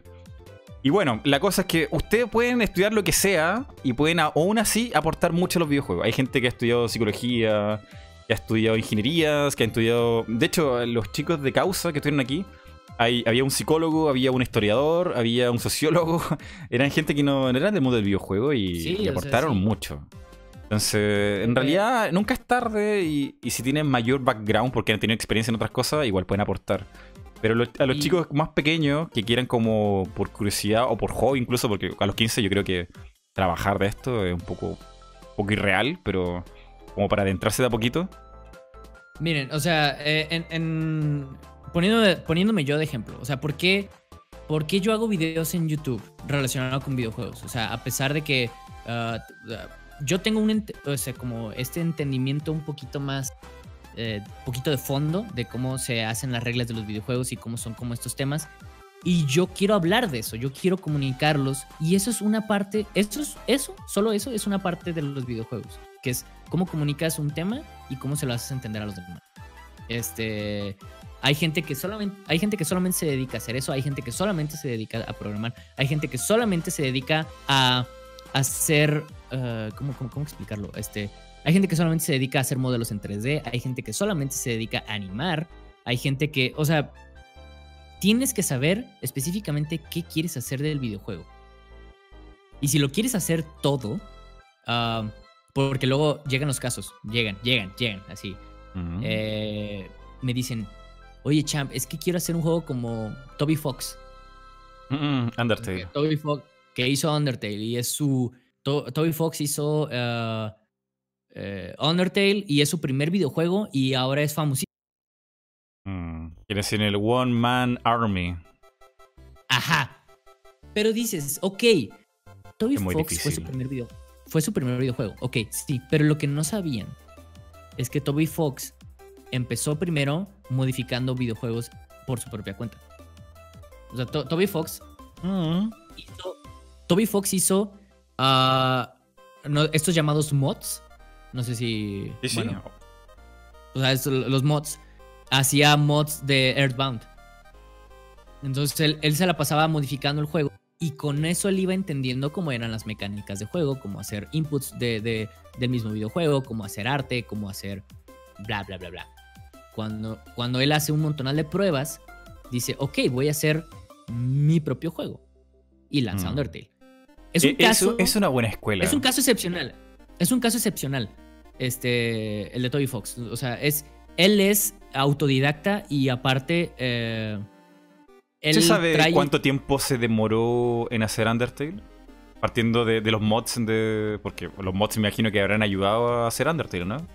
¿Cuánto tiempo hay se demoró? mods, hay mods de Toby Fox que datan de 2009 y eh, este Undertale, según yo, Undertale se tardó como, ahora sí que estoy tirándole al aire, se tardó como tres años, bueno, no estoy seguro la verdad. O creo Uy, que es más. poquito. Es poquito. Bueno, po- muy poco No, para una sola persona. más. No, si no, eso te estoy inventando, más bien eso ya te lo tendría que... que- Pero bueno, tenemos ejemplos, por ejemplo, como Milton de AM2R, que él hizo el juego AM2R, de- de- el, el remake del de segundo Metroid. Metroid. sí. Él lo hizo en 10 Eh, años. es un... Pero, ah, sí, sí, la neta, sí. Pero Solo. eh, eh, ese fue, fue un mod, Esa- ese también fue un mod, de basado en Metroid Zero Mission, el de Game Boy Advance. Este, y él lo hizo no, solo. no, lo hizo- no fue un mod. Lo hizo en Pues- Game Maker, desde cero. Ah, que entonces qué flojera. Porque la verdad, la- porque las Lo animaciones aquí, son Yo le idénticas. pregunté, estoy seguro que eh, no es un mod. Habrá partido con los sprites originales de, de Zero Mission, pero yo seguro que lo programó todo. Estoy seguro que lo ha programado todo. Jesus, entonces qué flojera lo que hizo, la verdad. Entonces sí, entonces eh, ahí entiendo por qué tardó 10 años. Entonces, Sí, pero ah, él, él lo hizo otro eh, caso, en The o- Hobby. The Hobby. Eh, Milton programaba y hacía todo el juego mientras en la hora de almuerzo, él trabajaba en una empresa de aseguradora. Y mientras Ajá. almorzaba, de a poquito empezó a hacer un juego y, y en 10 años ahí está.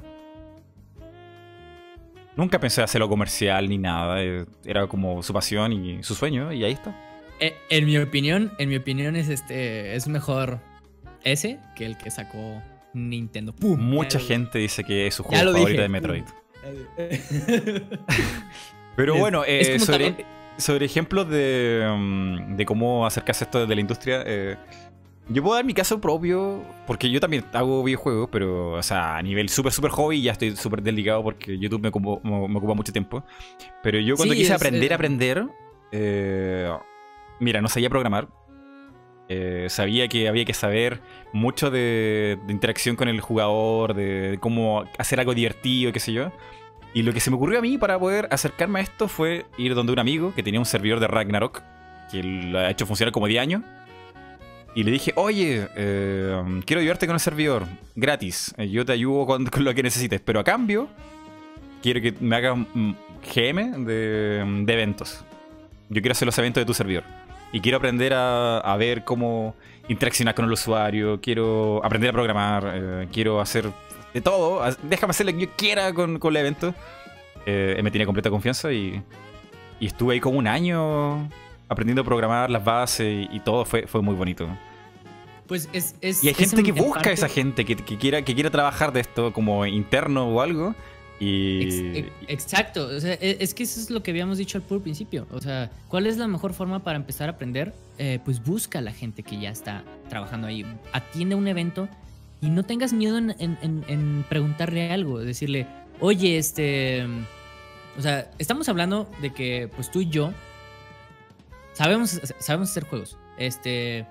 Yo eh, me dediqué a, a parte esta de, de Team Plus, que es diseñar minijuegos móviles, este, y casi todo mi desarrollo de juegos es de juegos móviles. Ah, y, pero el chiste es que yo también ah, ahorita me estoy dedicando mucho más a, a- la parte de dar clases y YouTube. Entonces estoy dejando un poco de lado la- el desarrollo profesional de videojuegos. Eh, entonces lo que yo les sugiero es ah, esa parte de acércate a un evento. O sea, si, si, vas, si sabes que hay un evento de una reunión, es como aquí en, eh, mi ciudad, cada, cada primer jueves, cada primer jueves de- del mes se hace una reunión de todos los desarrolladores de la ciudad. Entonces, este, llegas y tú puedes preguntar lo que se te ocurra.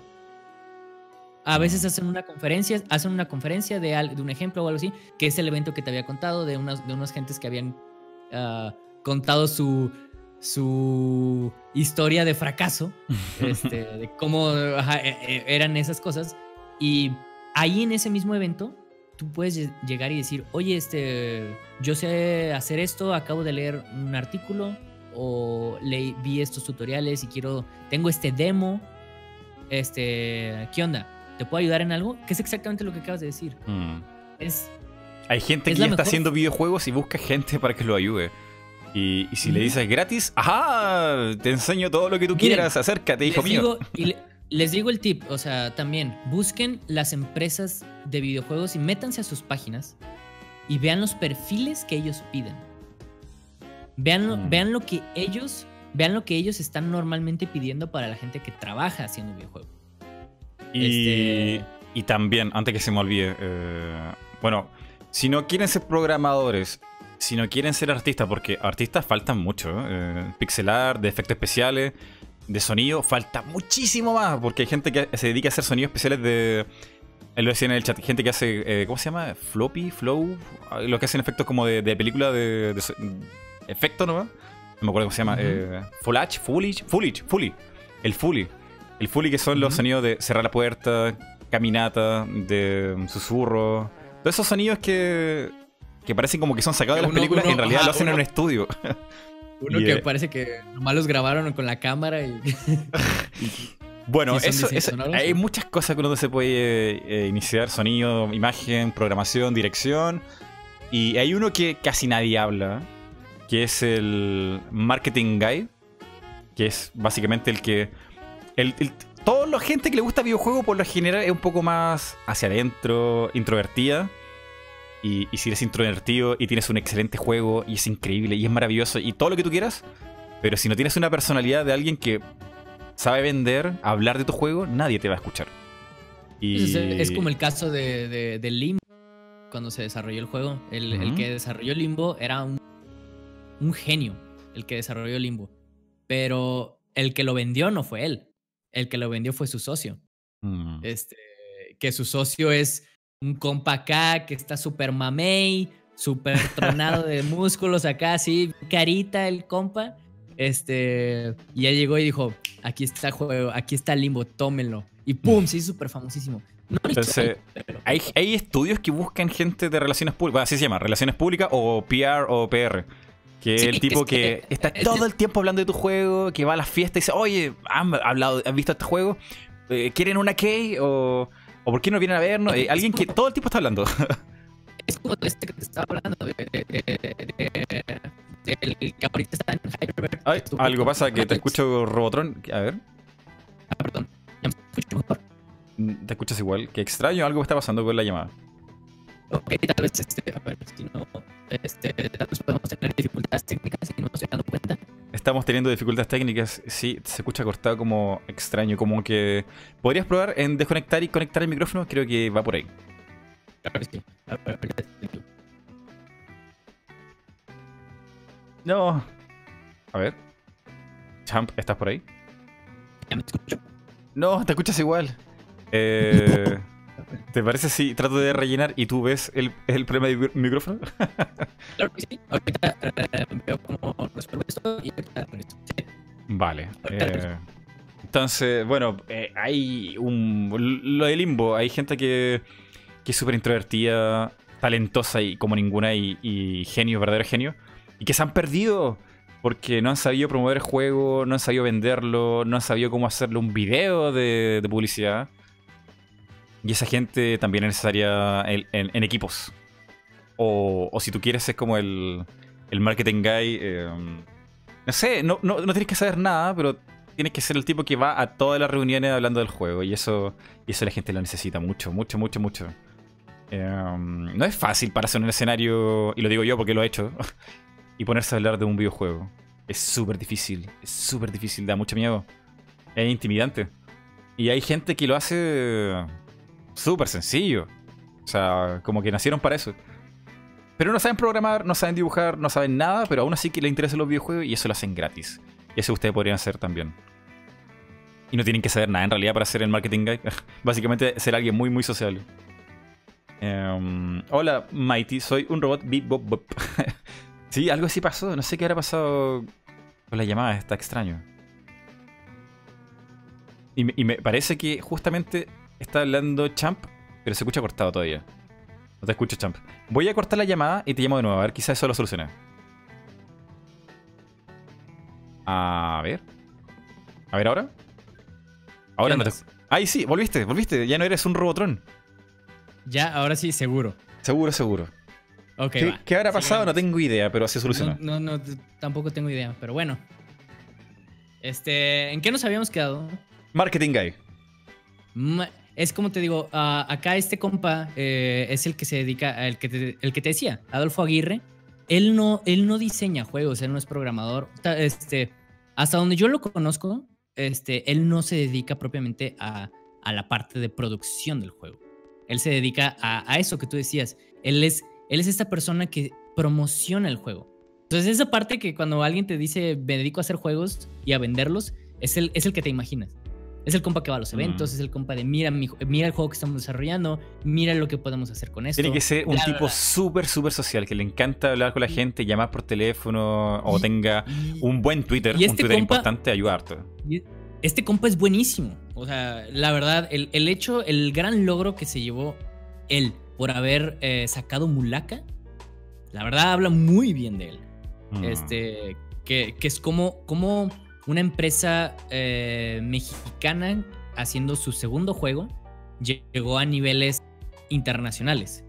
Fue gracias en parte, muy en parte a él.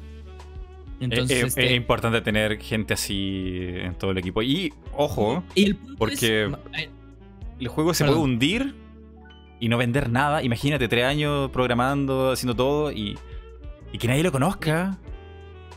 Ah, ah, con eso que acabas de decir, este, voy, a, contar la historia este, de la historia de fracaso que me, tocó escuchar en un grupo. Eh, en este grupo ah, habían hecho un videojuego por dos años. Unos cinco, compañeros habían hecho un juego. Eh, su videojuego era 2D eh, y era de disparos, como tipo contra. Es el mismo que te había contado, Mighty. Este.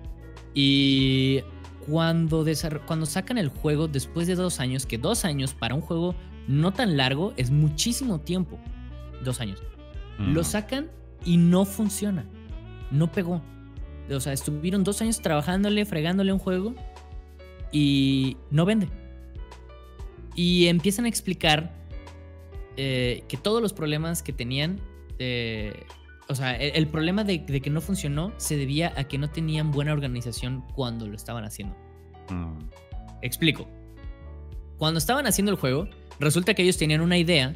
el game designer de, de, ese equipo, bueno, ah, cabe aclarar, tienen un game designer, tienen un programador, tienen, no, tienen, creo que dos programadores un artista.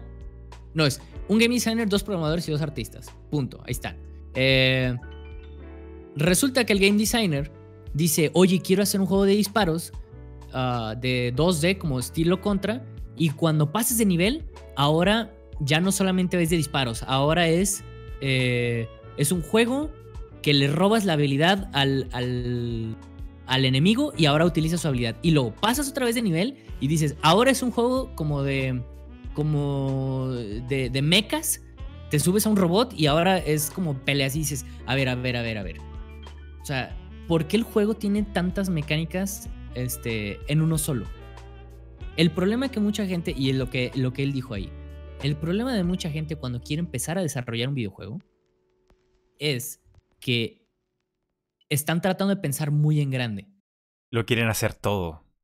Lo, ajá, este, pasa, pasa muy seguido que dicen que llegan conmigo y, y me han dicho en, en, en YouTube o, en diferentes lados, oye champ, eh, tengo esta idea de videojuego. Y yo, a ver, dime, este, lo que sea, ahí.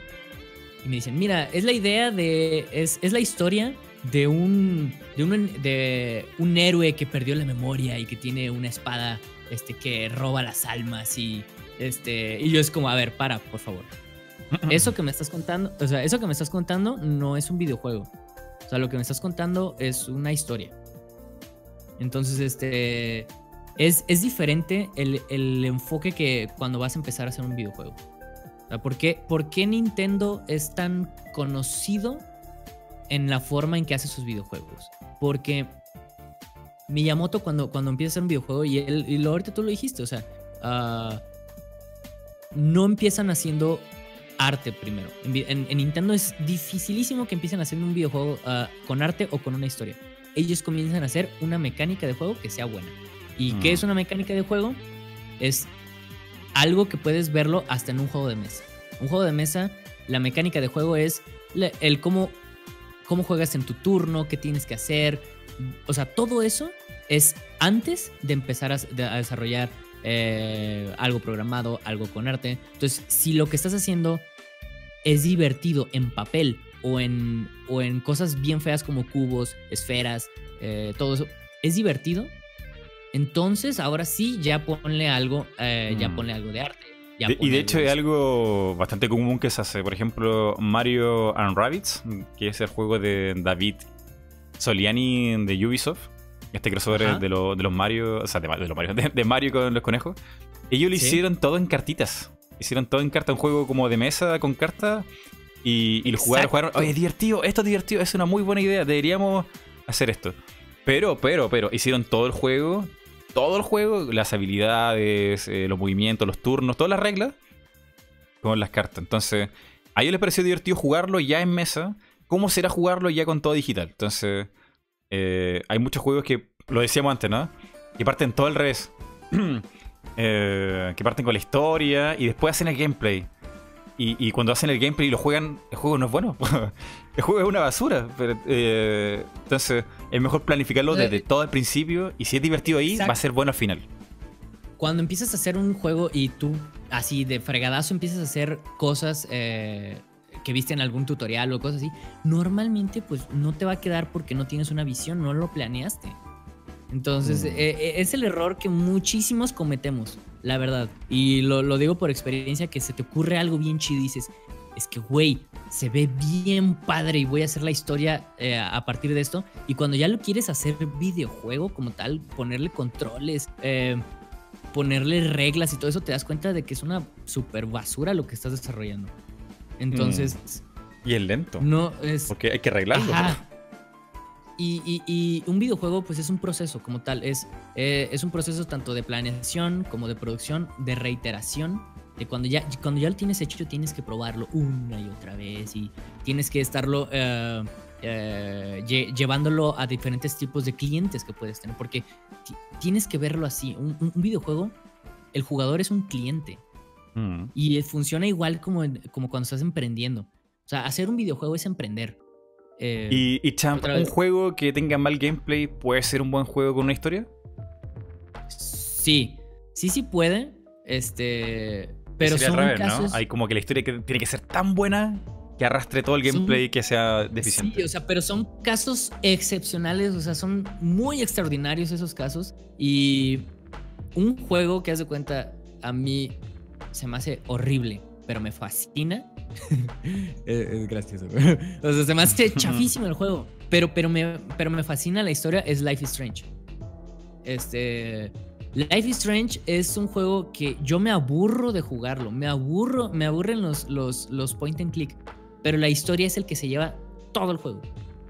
O sea, no siempre funciona eso. Porque no hay gente, a veces hay gente que no tiene la paciencia para aguantarte un gameplay lento.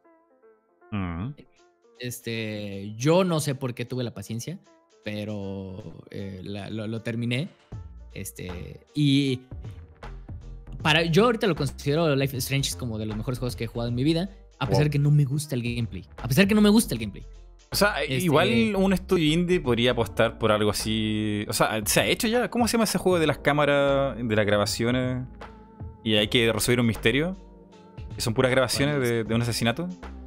Y casi no hay ah, menú, no hay nada. ¿Cómo se llama? Eh, eh, Hair Story se llama. Sí, sí, ese, juego no tiene nada de gameplay, es puro, puro video. Entonces. Y, ganó premio y todo. Está súper interesante la mecánica porque es nomás como tienes que estar viendo los videos y como decidir si sí o si no, haz de cuenta prácticamente, si sí o si no estaba mintiendo o si uh, tal cual. Pero ese, e, e, es una mecánica, al fin y al cabo. La, mm. mecánica de ver videos es lo que lo hace divertido. No es... Eh, esa es la forma del gameplay de ese juego. O sea, es una mecánica bien pequeñita, pero que funciona. Pero el, arrastre está en, la historia. Sí, y muchísimas, muchos juegos indie, pues primero tienes que ver qué es lo que te hace distintivo. Siempre. O sea, qué, qué es lo que vas a hacer que no se haya hecho. O, o que sí se haya hecho, pero lo estás mejorando, agregándole algo nuevo. es como, como, como el juego de Minute. Me fascina ese juego. Es un juego indie. Este, me, lo hicieron, me hicieron conocerlo ese juego hace muy poco. La verdad, yo me sentí súper tonto de que no lo conocía antes. Este. Ah, es un juego como, haz de cuenta, imagínate Zelda, pero Zelda 2D visto desde arriba y solamente tienes un minuto de verdad. Si no te, y te mueres. Eso, porque tienes una, tienes una espada que está maldita y tienes un minuto para jugar. Y cada vez que mueres, reinicias otra vez desde el inicio o en un checkpoint. Entonces, es jugar Zelda, pero súper rapidísimo. O sea, porque tienes como, ay, no, tengo un minuto para ver esto, bla, bla, bla. Y en un minuto tienes que resolver el mayor número de problemas que puedas. Y así mm. hasta pasar el resto del juego. Se ve interesante y tiene como pixelar y blanco y negro, todo es como. Sí, interesante. Está, hermoso el juego, la verdad. Y me siento muy tonto, como dije, de que lo conozco hasta hace muy, muy poco, unas semanas. este. Y, es viejo, parece que es viejo ese juego, muy viejo, ¿no? Sí, es viejísimo y lo sacaron. Yo lo he visto en foros. Ahora, ah, yo me acabo de enterar que, existía, pero he visto el personaje muchas veces en muchos foros. Sí, y Avatar y qué sé yo. Este, bueno, sí. Pues, ¿qué otra pregunta hay así como para, para poder... Eh, eso es una... Que hemos respondido como dos preguntas. Somos terribles. Eh, Champ, llevamos una hora cuarenta. Yo siento que se ha hecho muy corto. Demasiado corto. Increíblemente corto. Creo que no, hemos abarcado ni el 5% de todo lo que queríamos hablar. ¿Qué te parece, eh, qué te, parece si, si, tratamos de responder las preguntas lo más rápido posible, así las más que podamos? Dale. Eh, te mando. ¿Tienes el enlace de, las preguntas o te lo mando? Aquí, espera, en Twitter, ¿verdad? Déjame. Y también voy a pescar algunas de YouTube. Que bueno, eh, la de YouTube, la mayoría van sobre el desarrollo de videojuegos. Pero, a ver. Vamos una y una y. A ver, ¿cuántas elegimos? Porque son muchas. Dios, tantas preguntas. Perdón si no, perdón si no podemos ver. 40 preguntas. Qué horror. Yo tengo aquí. Ah, ¿Qué adquisición? Aquí estoy viendo una aquí. Este. ¿Qué adquisición recomiendas en este orden? Doom, eh, Odyssey, Gris o Resident Evil Collection. Ok. Gris, Gris all the way, siempre primero. Gris es, eh, gris es lo mejor que puedes este, jugar en tu vida. Este, luego... Eso es una experiencia como visual, artística muy eh, volada, ¿no? Sí, bueno, a mí me encanta eso, pero sé que a mucha gente no le fascina tanto, este, y, me lo han, me lo han echado en cara, este, pero ya, ya aprendí a que no todo el mundo los gustos son iguales, así que este, yo, digo que son yo digo gris, gris, Doom, Odyssey y al final Resident Evil, porque perdón, a mí no me encanta Resident Evil, otra cosa que ya saben de mí. Yo este, estoy descartando esa ah. pregunta porque he jugado como la mitad de eso y, y no sé cuántos juegos de Resident Evil hay ahí, entonces Gomen, pero mm, seguro que todo lo que está ahí está bien. ok, a ver, ahora te di una pregunta a ver si la respondemos. Eh, era una buena. Ah, esta es la pregunta de que no sé dónde está, no la, la veía antes, pero más o menos es así. ¿Influyó la colaboración de Mundo N para que se realizara el podcast? De mi parte, no. No sé, Champ, si influyó la colaboración con Mundo N para que esto se diera. No, tampoco. Tampoco. Y este, pues como también te había dicho, mm, yo y como bien sabrán, yo no soy mucho de colaboraciones. Eh, no, no me encanta hacer colaboraciones, pero cuando alguien tiene una buena propuesta como tú, obviamente, este... Gracias. no puedo decir que no. Entonces, este... Eh, ¿Será este el primer podcast de plano de juego fuera de su canal? ¿O, en la vida? ¿Has hecho algún podcast alguna vez? en la vida. Es el primer podcast que wow, primicia. Entonces, este, sí, exactamente. Es el. O sea, sí tengo pensado yo también hacer un podcast, pero pues obviamente no, no, no, tengo todavía la infraestructura para poder hacerla. Ni nada, pues mm, mira, ve, estuve todo robótico hace rato. Mi micrófono robótico no me deja, entonces. Eh, no, está bien. Eh, no, yo a Champ lo conocí, primero porque la gente me spameó durante mucho tiempo que, oye, pero tú hablas de videojuego, análisis de videojuego, te gusta el game dev. Eh, Champ es alguien que sabe mucho también. Eh, como... Querían como, no sé, como ese experimento donde meten a un gato y un perro en una caja y a ver lo que pasa. A ver lo que va a suceder. y dije, ah, bueno, debe estar bueno. Y, y sí, Champ sabe mucho, su canal está muy bueno, yo lo recomiendo.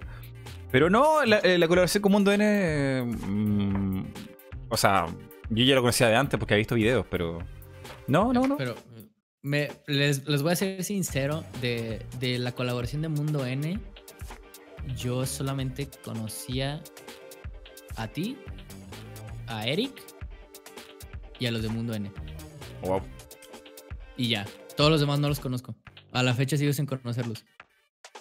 Este, porque a pesar de que soy youtuber, este, no consumo tanto YouTube, este, yo. Entonces, este, a veces... ¿YouTube en español o YouTube en general? YouTube en español, casi no consumo. Este, entonces, y, sí, eso se escucha bien elitista, perdón, pero... Eh, no, no te preocupes, yo tengo la ah. misma opinión, yo consumo casi todo en inglés. sí, entonces, eh, bueno, pues eso, eh, esa, es la, esa es la respuesta. Esa es la respuesta, pues. Este, y aquí hay otra. De aquí hay un compa que me sigue desde hace mucho rato en Twitter y muchas gracias. Este, de, Salvato. Este, dice, dice que qué es lo más difícil a la hora de diseñar un videojuego. Bueno, pues eh, ya, ya hablamos sobre eso. Sobre. Eh, yo creo que lo más difícil para empezar a diseñar un videojuego es que tengas una sola mecánica que en realidad sea divertida. Y para poder, para poder comprobar eso, primero compruébalo en papel, que es en papel sería más lo más relacionado a un juego de mesa. Si, si, si tu juego funciona en cartitas, si tu juego funciona eh, con Legos, también es muy, muy buena forma de diseñar. Este, si ves que es divertido y se lo muestras a alguien y te entendió, ya mm. diste el primer paso. El primer paso es como el 50%, la verdad. Si el juego funciona en cartitas, va a funcionar en lo que sea. Probablemente. Ajá. Probablemente. O sea, es el 50% en mi opinión de empezar a desarrollar un videojuego. Y, hay, y también importa mucho el enfoque a qué quieres, a qué quieres desarrollar. Eso también, eso también lo habló mucho. Eh, vean, vean ese podcast también. El, de, Alex de Cultura de Videojuegos. Eh, de cómo influye mucho para qué quieres desarrollar. A veces mucha gente, nosotros estamos pensando, o sea, porque crecimos con esta parte de, de consolas, ¿sí? Entonces, este todos queremos desarrollar un juego de consola, pero a veces ah, desarrollar un juego móvil es muy diferente la mecánica que está pensando a un juego de consola. No sé si me explico. Hmm. No sé si me, doy a entender, Mighty. Sí, sí. Este, entonces, este, eh, eh, si, si, tu mecánica funciona en cartitas eh, y ya y, se le entendió, diste un primer paso. Pero Pero primero tienes que saber a qué quieres desarrollar, porque hay un, hay un montonal de diferentes tipos de géneros de videojuegos. O sea, los que desarrollaron Kleptocats, lo, no sé si lo ubicas. No, ese no lo nunca. Quizá lo he visto, pero a ver, Kleptocast. Kleptocats es un juego mexa, es un juego mexicano. Este, ah, ese, si ese juego lo trataras de pasar a una consola, no funcionaría. O sea, el que Mm, lo celular. diseñó, ajá, el que lo diseñó sabía las posibilidades que tenía en el mismo celular. Que en este caso es, yo le dedico un minuto, dos minutos o hasta cinco minutos de gameplay y lo guardo en mi celular. No estoy pensando en que, no estoy pensando en que mi videojuego va a durar eh, una sesión de dos horas. Está hecho con un ¿Cómo? propósito muy específico. Exactamente eso. O sea, el- el- e- ellos desde, desde el que lo planearon ya tenían ese propósito en que el jugador solamente iba a hacer a darle unos cuantos minutos y ya, bye. Entonces, eso es muy importante también cuando empiezas a, a diseñar un videojuego. O sea, tienes que saber cuál es el enfoque que quieres hacer. ¿Quieres hacer un- que el jugador esté jugando 20, 30 horas tu juego o quieres que sea un juego móvil que nomás esté invirtiéndole unos cuantos minutos? Pruébalo primero en papel. Entonces, este. Eso es una. Es Y un luego, buen él consejo. mismo. Este- Ese, Eh. eh, esa es, esa es la primera. Y luego de la segunda.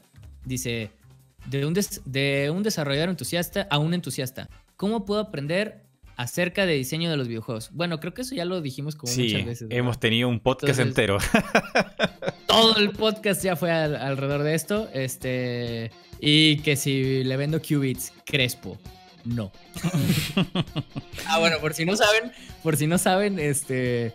eh, hay un chiste, como que se medio se hizo un chiste con- conmigo. Este, en, una, en un evento que, que fue aquí en México, lle- llegó Crespo. cre- ¿Cómo se llama? José Luis Crespo se llama ese? El de, el de Quantum Fracture.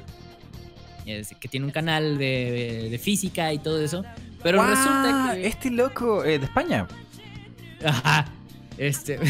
pero resulta que nos parecemos un poquito físicamente. Sí, la versión Entonces, mexicana, este-. Guau. Voy a poner aquí en pantalla, Dios. eh, son hermanos, weón. Ah, Pero lentes no se parecen. Si tuvieran los mismos lentes, Entonces- serían, serían iguales, weón.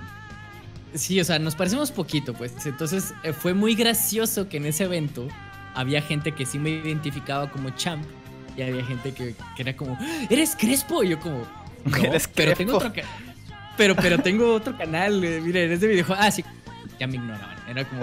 entonces, Qué mal. eh, Bueno. Ese, ese fue, fue como un chiste, pues, que se hizo con, con los que sí me vieron en el ahí o vieron en Twitter en las publicaciones. Fue, fue un chiste que se hizo de que soy, soy la versión mexicana de Crespo. Este, Está bien. y, y por último, ah, no, es cierto, todavía tiene otras dos este compa. Mira, rápido. ¿Por qué el nombre plano de juego? Y si es muy básica, omítela, entonces la voy a omitir. Este. Pues plano, bueno, sí, es que es muy básico. Plano de juego porque es sobre los planos. no sé cómo explicarlo. No, pues es como plano. Autoexplicativo. Es que, pues es el, el nombre es, es eh, de, de- de lo que está detrás del juego. De un plano de un juego. O sea, por, por eso literal fue el nombre. eh, tuve como una sesión de nombres así gigantesca de cómo se iba a llamar el canal. Y quedó plano de juego porque era eso, porque era, era como pega- pegadizo. O sea, se, se te quedaba el nombre. Y aparte es, eh, tiene la esencia de lo que se trata el canal, que es lo que está detrás de un juego. Entonces, y... eh, Pega el nombre, tiene sentido. Sí, eh, bueno, a mí me gusta el nombre y es pegadizo. Entonces, este... Y la, la No, última y- pregunta Y sobre es- todo que tienen que buscarlo por YouTube para que se acuerde del nombre. Plano de juego. Es como fácil de pegar Sí, que, que- exacto. que te quede en el cerebro. Ah, uh, uh, uh, es- tengo, tengo, una- tengo como un fun fact. Este, el canal no se llamaba Plano de Juego cuando lancé el primer video. Este. el ¿Cómo se llama? can- el canal era Champ. Literal, así se llamaba. Era, era tal cual, así nomás era Champ. Y hasta el- la imagen de- del canal era Champ y nomás, nomás decía puro Champ. Y alguien de, la- del- de este curso que te dije al puro principio del podcast, que era el de la sombra del imperio, me dijo que pues, el nombre Champ es muy común. O sea, eh, si tú buscas Champ en, en, en Y además es YouTube, una hay un palabra, ¿no? de- Es como la abreviatura de champion, como como campeón en buena Entonces, este fue cuando dije, ok, tengo que, tengo que ah, cambiar el, el nombre del canal. Y yo originalmente había creado plano de juego como una sección del canal de Champ. O sea, era porque plano de juego, digo, porque Champ, el canal, este, iba a tener una sección de top 10, iba a tener una sección de no me acuerdo eh, qué otra cosa, y otra sección que se llamaba plano de juego. Que, que plano de juego era como uh, lo que está detrás del juego. Y ya después me di cuenta de que todo el canal se iba a tratar de eso, entonces dije, ¿por qué no le pongo ya mejor el canal plano del juego? Y ya. No, y la gente lo recuerda más fácil. Aquí hay otra pregunta del amigo um, Tokbi, que también um, tiene un canal de YouTube. Eh, sí, Tokbi, mira, Tokbi me, me, comentó un video cuando tenía como 10.000 suscriptores. Este, y Tokbi creyó en mí. Así que muchísimas es buena onda, este, Y, y, él también está metido en, el desarrollo de videojuegos. De hecho, le está dedicando más tiempo a hacer su juego y menos tiempo al canal. Por si se le preguntan. Sí, no, la verdad. Muchísimas gracias, Togby, por creer en mí cuando estaba súper chico, la verdad. Este, de mi... la neta, todavía recuerdo ese comentario. Muchas gracias. Aquí tiene la pregunta, y esto aquí me tiene súper perdido porque yo no sé nada de esto. Dice: ¿Qué opinan de los blueprints? ¿Hasta qué punto del desarrollo es recomendable usarlo para no verse complicaciones a la hora de optimizar y rastrear mejores cosas? No tengo idea de qué está preguntando. Eh, creo que está, está, preguntando, creo que de Unreal. Este, de, bueno, yo, ya ves que ahorita estábamos hablando de, de Unity. Este, bueno, y Unreal, pues eso es otro engine, y en Unreal se utilizan estos que son los blueprints. Que los blueprints son como, ah, bueno, en Unity hay algo muy parecido, este, que se llaman mm, assets, que son como, uh, ¿cómo se dice? No, perdón, no assets, perdón, qué menso. Prefab. Este, que el prefab es como una, como todo una, un conglomerado ya armado para que ya nomás lo arrastres en tu juego y ya funcione. Como haz de cuenta, por ponerlo, eh, un modelo en 3D que ya tiene un código que ya si lo arrastras a la escena, ya funciona el personaje con el código con el que ya lo programaste. O sea, no lo tienes que estar poniendo manualmente a el código al personaje cada vez que lo quieres meter. No sé si me explique. Sí, sí, sí.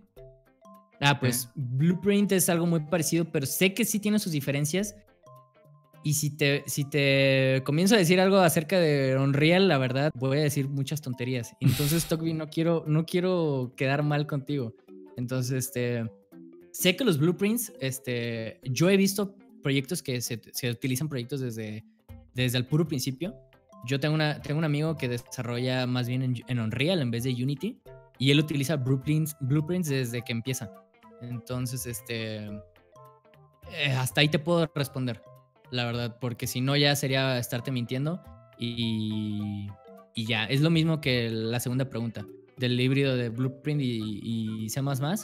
Este, este mismo compa también lo hace, pero yo sé que muchos no lo hacen, así que hasta ahí te puedo responder, porque si no ya van a ser puras tonterías lo que te Y, perdón, Togby, soy tu fan y muchas gracias por, por, por haber creído en mí desde, mucho tiempo Y perdón que hasta aquí pueda responder.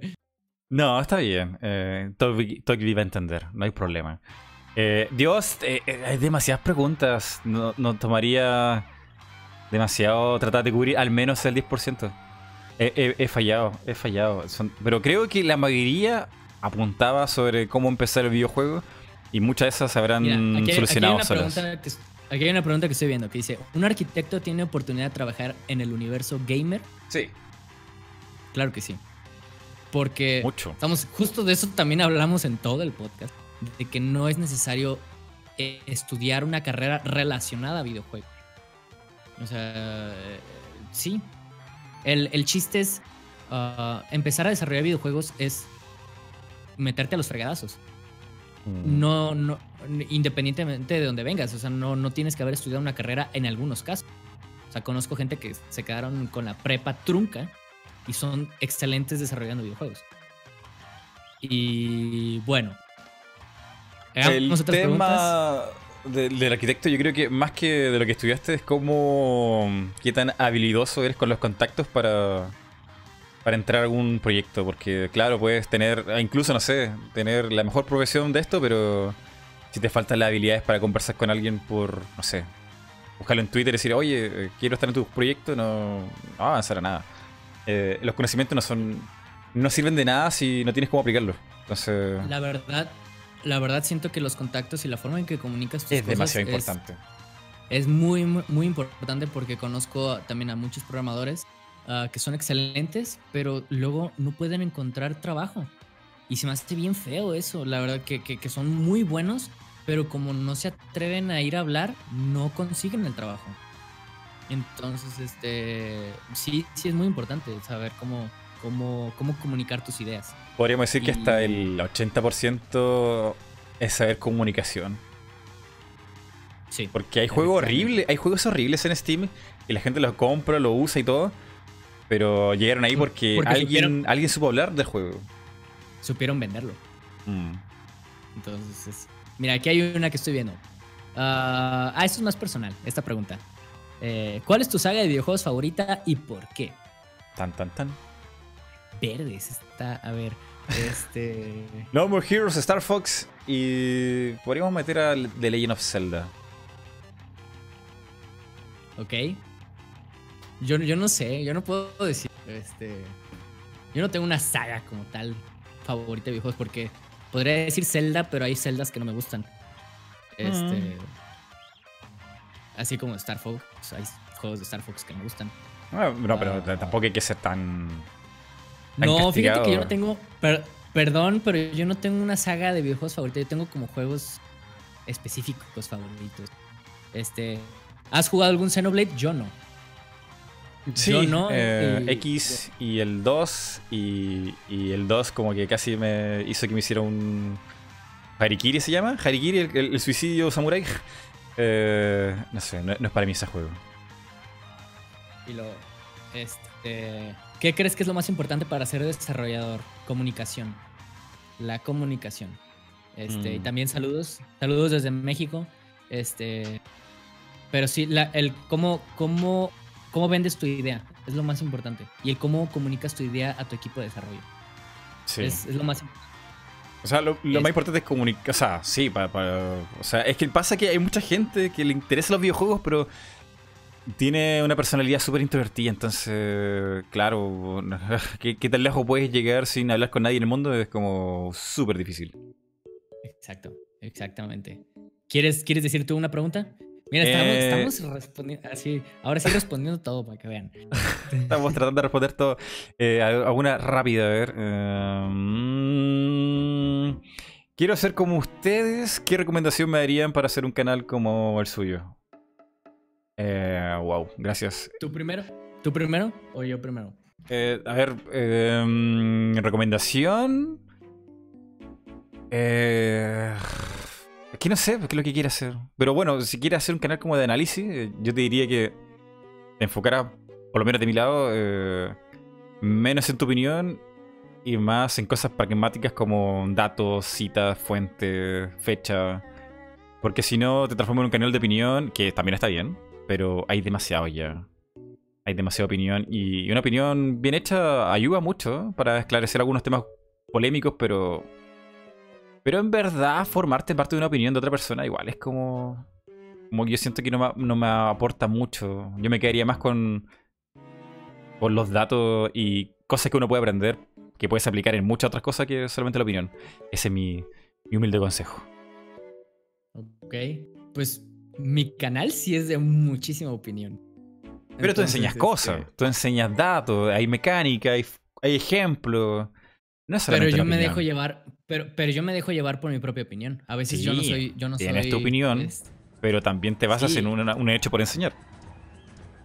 Bueno, o sea, sí, pero eh, ¿qué es lo que yo te lo que recomendaría para, para como hacer un canal de este estilo? Ah, primero que nada, ah, saber hablar. Oh, y sí. yo no estoy diciendo, yo no estoy, yo no estoy diciendo que, que- que- que soy súper bueno hablando y así, porque la verdad, yo escucho la voz de Mighty y él sí tiene voz de locutor, yo tengo como voz de, como voz de prepuberto todavía a, a mi edad. Entonces, este, eh, yo, lo que yo recomendaría primero es que analices tú, tú, al ver lo que hay en YouTube y ver la necesidad que existe. O sea, porque hacer un canal de, hacer un canal de análisis o hacer un canal de gameplays o hacer un canal de lo que sea, pues, pues como tú te dijiste, Mighty, hay, hay, hay, hay muchos. Este, Demasiados. o sea, sí, hay, hay muchísimos. Entonces, el, el diferenciar, el, el saber qué es lo que hace falta en, la, en esta industria que sería YouTube. ¿Qué hace falta en, en mi idioma? ¿O qué hace falta en general? Y sobre eso decir, ok, más o menos voy a hablar de eso. Es lo que yo hice. Yo, yo, yo me di cuenta que, que hacía falta más una opinión sobre mecánicas de juego. O. Sí, más que nada de eso. Mecánicas de juego y filosofía, porque no había en español. Este, o sea, fue lo que yo me di cuenta. Y mezclando eso con mis opiniones súper mega pasionales que a veces saco, este, pues me dio mi canal. Que, pues, mira, muchas gracias a todos, o sea, les gustó. Este, gustó y, y, y, y es en la, la posición en la que ahorita estoy. Uh, es lo que yo recomendaría. Que primero te des cuenta qué es lo que hace falta o qué crees que es lo que hace falta en, en, en, la, en la, plataforma. Y sobre eso que armes un plan. Mm. Y eso puede ser también, no sé, si quieres hacer un canal, la mayoría de la gente siempre cuenta lo mismo. Yo hice mi canal porque lo que yo quería ver no existía. Ajá, exacto. Porque, pues es que es la verdad. Así es como se hacen. Así es como se hacen muchos canales. Y, y como última recomendación, no dudes en gastar en un buen micrófono. Por el amor de Dios. Sí. Este. El tener un buen micrófono y que se escuche bien tu voz, a diferencia de otros canales, hace un. Uh, te diferencia muchísimo. Porque si no han visto de mis videos, de mis primeros videos, por favor, no lo hagan. No tenía un, no tenía un buen micrófono. Tenía un micrófono horrible. Horrible. Y, y, y, se escucha asqueroso. No sé cómo. No sé cómo la gente me aguantaba ver los videos así. Porque yo ahorita veo un video mío y está asquerosísimo eh, ver un video con un mal micrófono. Y, y, simplemente la gente se fija mucho en esto. Se fija mucho en, en que la, la, calidad de, de, tu voz. Entonces, mm. eh, no temas en invertir en un buen micrófono. Yo les recomiendo mucho eh, el, el, más básico. Bueno, de los básicos, el premium. No sé si me doy a entender. Eh, de los básicos. ¿cuál, ¿Hay una marca que se llama premium o como diablo? No, no, no, no, no. O sea, entre los micrófonos más básicos, ¿cuál es el premium que ustedes ah. pueden comprar? El, es el, el Blue Yeti. El Blue Yeti. Final. El Blue Yeti. Ese es, te saca de problemas de todo. Así. Eh, eh, todo terreno. Estoy usando. Aunque hay dos sí, Blue Yeti. Está el, el, Blue Yeti Studio y el Blue Yeti a secas. Por Ajá, si yo estoy se... utilizando. Yo, yo, todos mis videos y el que ahorita estoy usando es el Blue Yeti a secas. Mm. Que es más barato. El estudio es carísimo, pero es igual, exactamente igual eh, físicamente.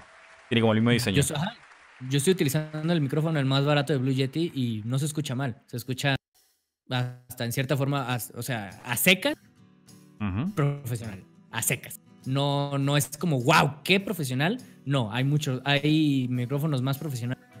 Pero para mis necesidades me funciona. Y para las necesidades básicas de YouTube funciona muy bien. Entonces, muy cierto. Yo recomiendo eso. Eh, yo, yo recomiendo.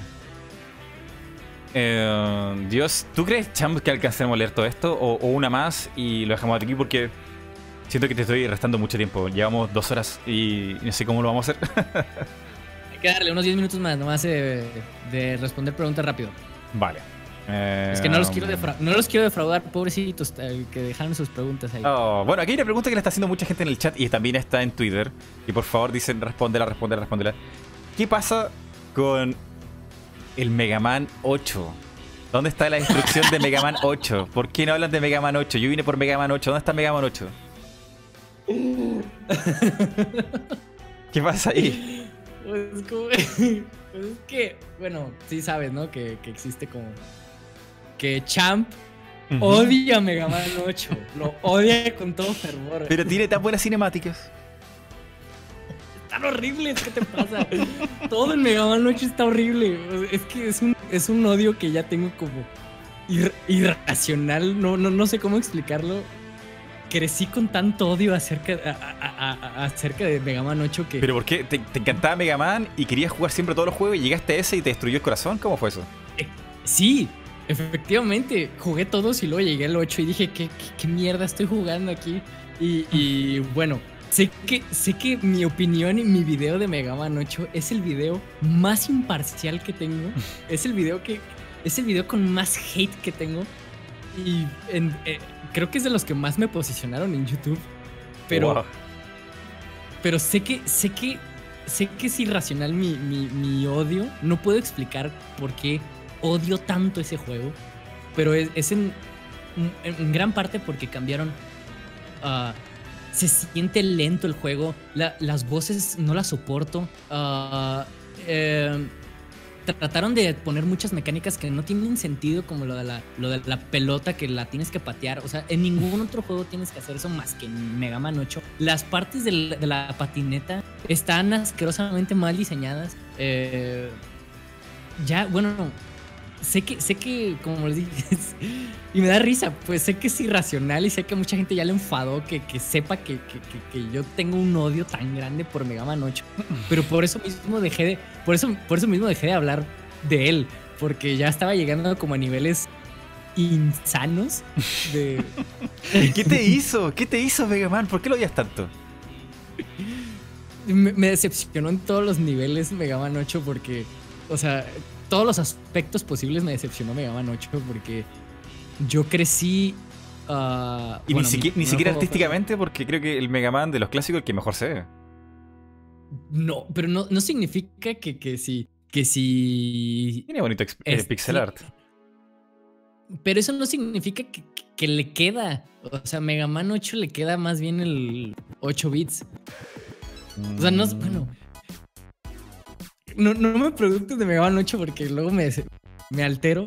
Me altero. es, como, es como un trigger para Champ este, hablar de Mega Man 8. Este, y es, es un tanto un chiste, la verdad. O sea, también, también véanlo así.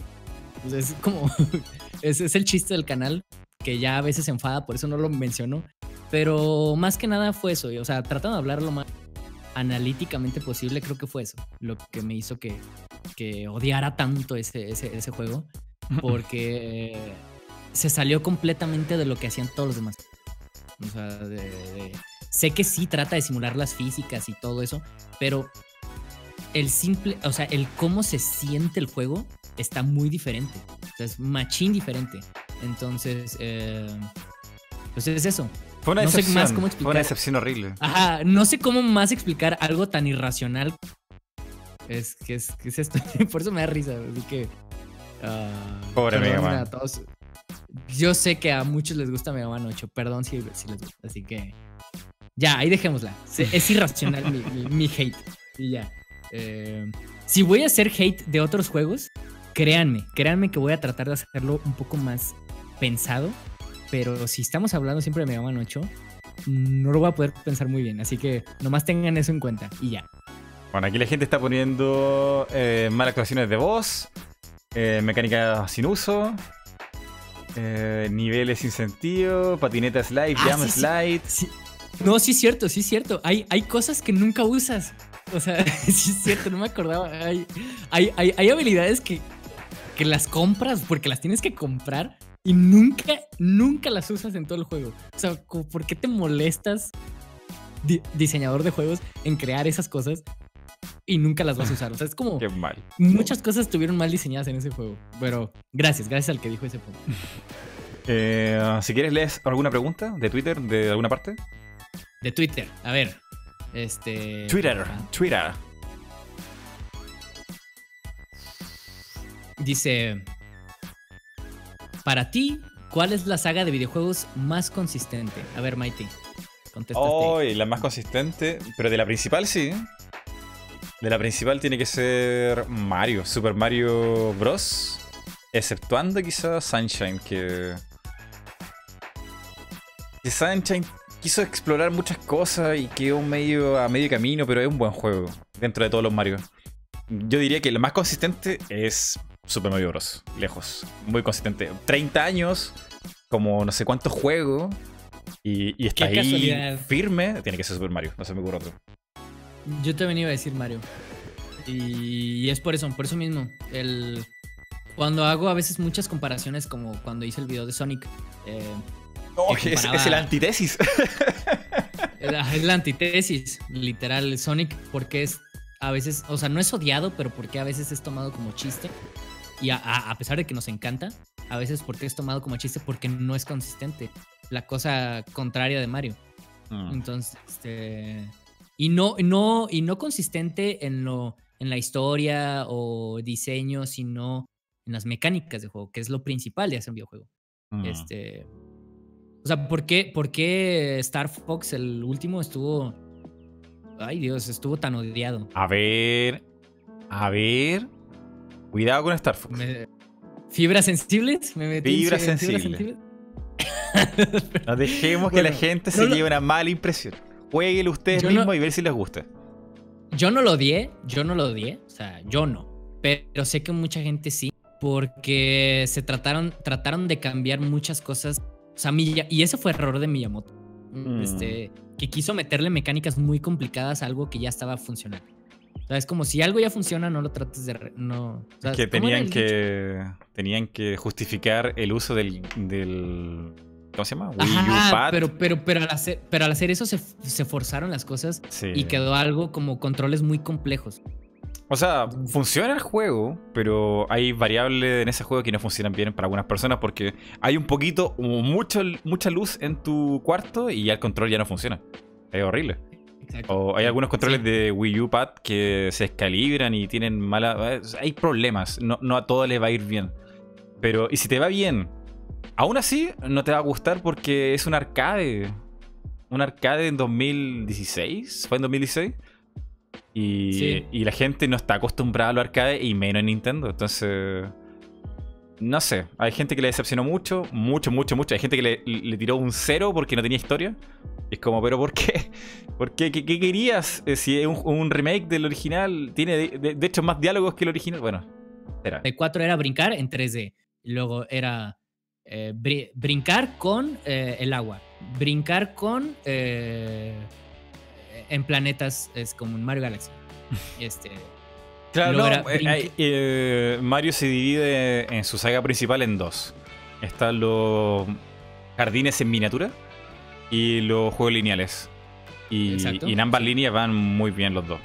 O sea, es lo mejor del plataforma, o por lo menos está en el top 3 de las mejores plataformas como saga. Y eso, pues, se, se, demoran mucho en sacarlo y les queda muy bien. Sí, exacto. Entonces, este. Sí. Todo eso fue para responder que sí, era Mario el más consistente. para nosotros, pues, para nosotros. Vale, una pregunta más. Una más. Tú porque no, no quiero que la gente se enoje conmigo porque Mighty dijimos que íbamos a terminar las dos y no terminamos las dos. Y como. Lo siento, lo siento. O sea, si tú quieres quedarte más, yo ningún problema. ¿eh? Yo me quedo aquí hasta las 4. No, eh, porque luego aquí donde vivo van a empezar a hacer ruido mis vecinos. Escucha a los niños gritones. Así que no van a creer. Entonces, eh, respondamos lo más que podamos para que la gente no sienta que no leímos las preguntas. A ver. Eh, ¿Cuánto fracture? Otra vez. Eh, ¿Cómo han influido los videojuegos en tu vida diaria? Pregunta Suriel Olvera. ¿Cómo, han, influido? los videojuegos en tu vida diaria? Uf. Uf, uf, a ver. No, pues es que. Creo que es algo muy parecido a, muchas personas, ¿no? O sea. Eh, pues en realidad, a mí los, para mí los videojuegos. Los videojuegos son como esta libertad que te da sobre, sobre las acciones en algo que tú puedes controlar. Sí, o sea, yo desde niño me di cuenta de esto. Y creo que es algo en tanto como la nostalgia que, a mucha gente le da.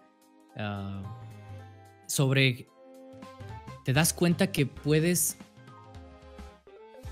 No sé cómo explicarlo. Es, un sentimiento muy, muy bonito de decir que los videojuegos me, hicieron sentir muchas cosas de niño.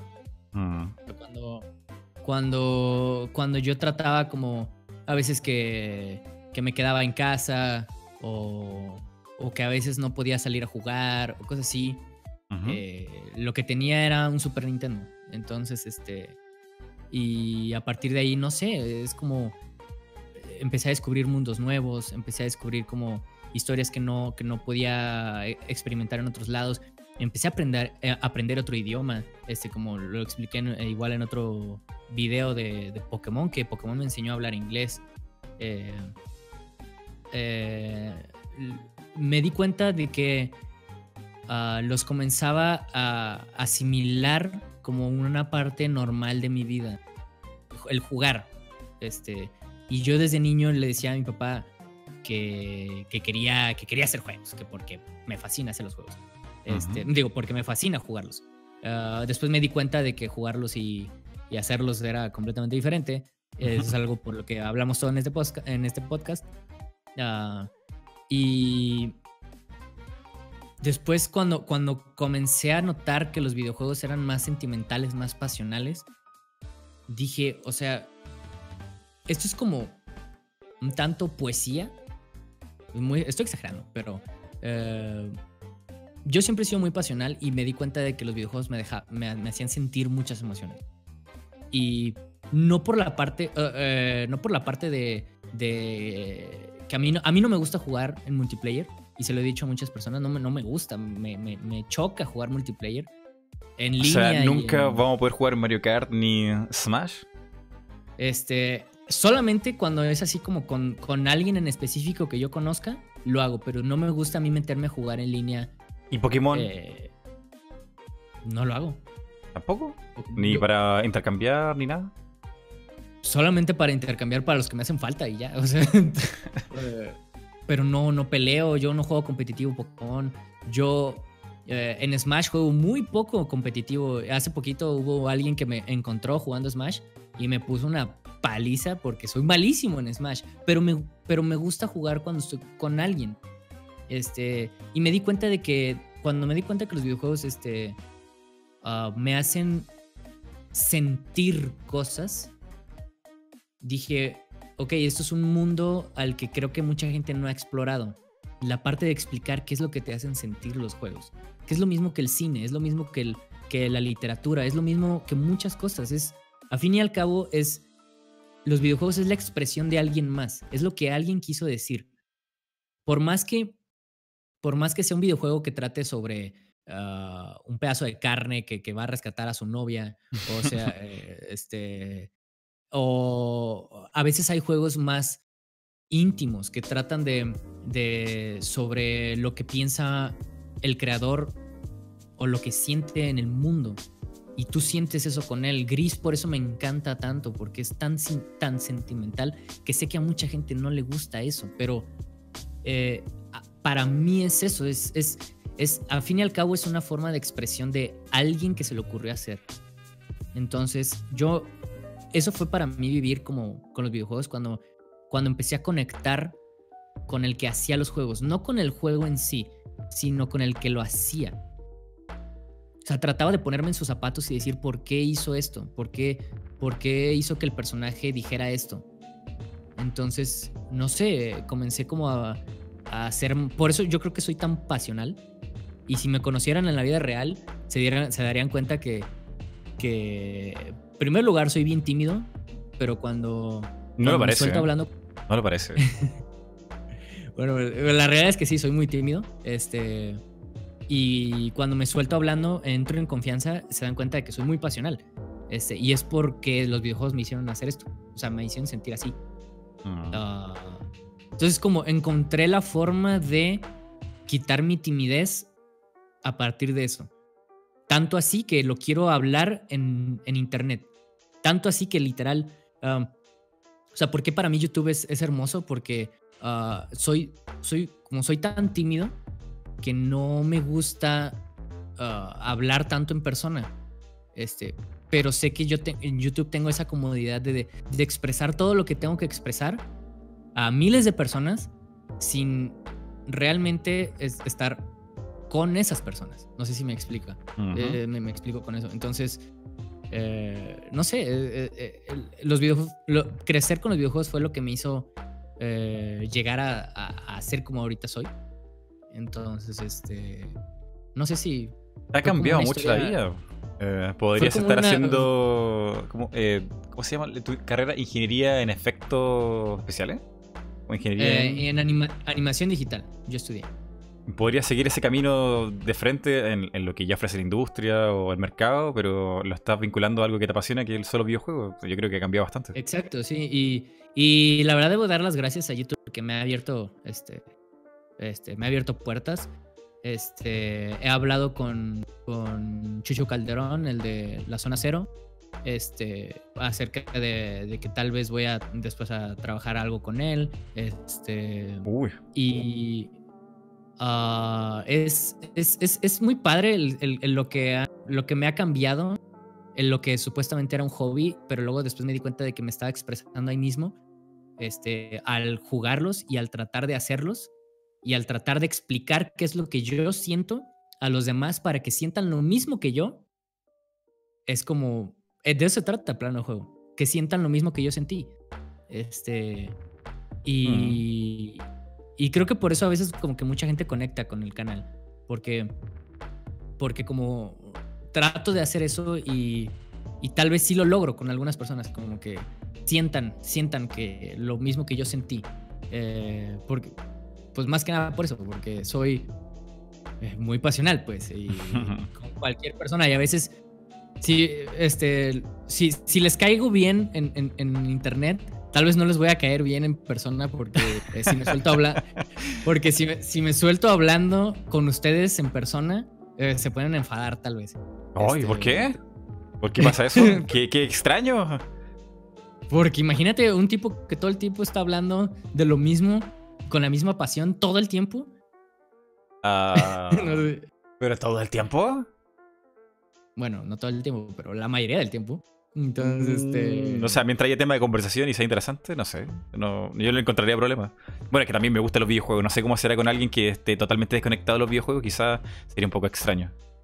Sí, bueno, y aparte tienes que encontrar a alguien que de veras te guste. Y luego, ah, también yo soy una persona que. ah, yo me enfado muy rápido de las cosas. O sea, eh, no puedo estar haciendo lo mismo como por mucho tiempo o, o hablando con una persona por mucho tiempo porque me enfado. Y también como que mucha gente pues se da cuenta. Este, y no sé, es como todo eso, todo eso es por, por, por, por los videojuegos.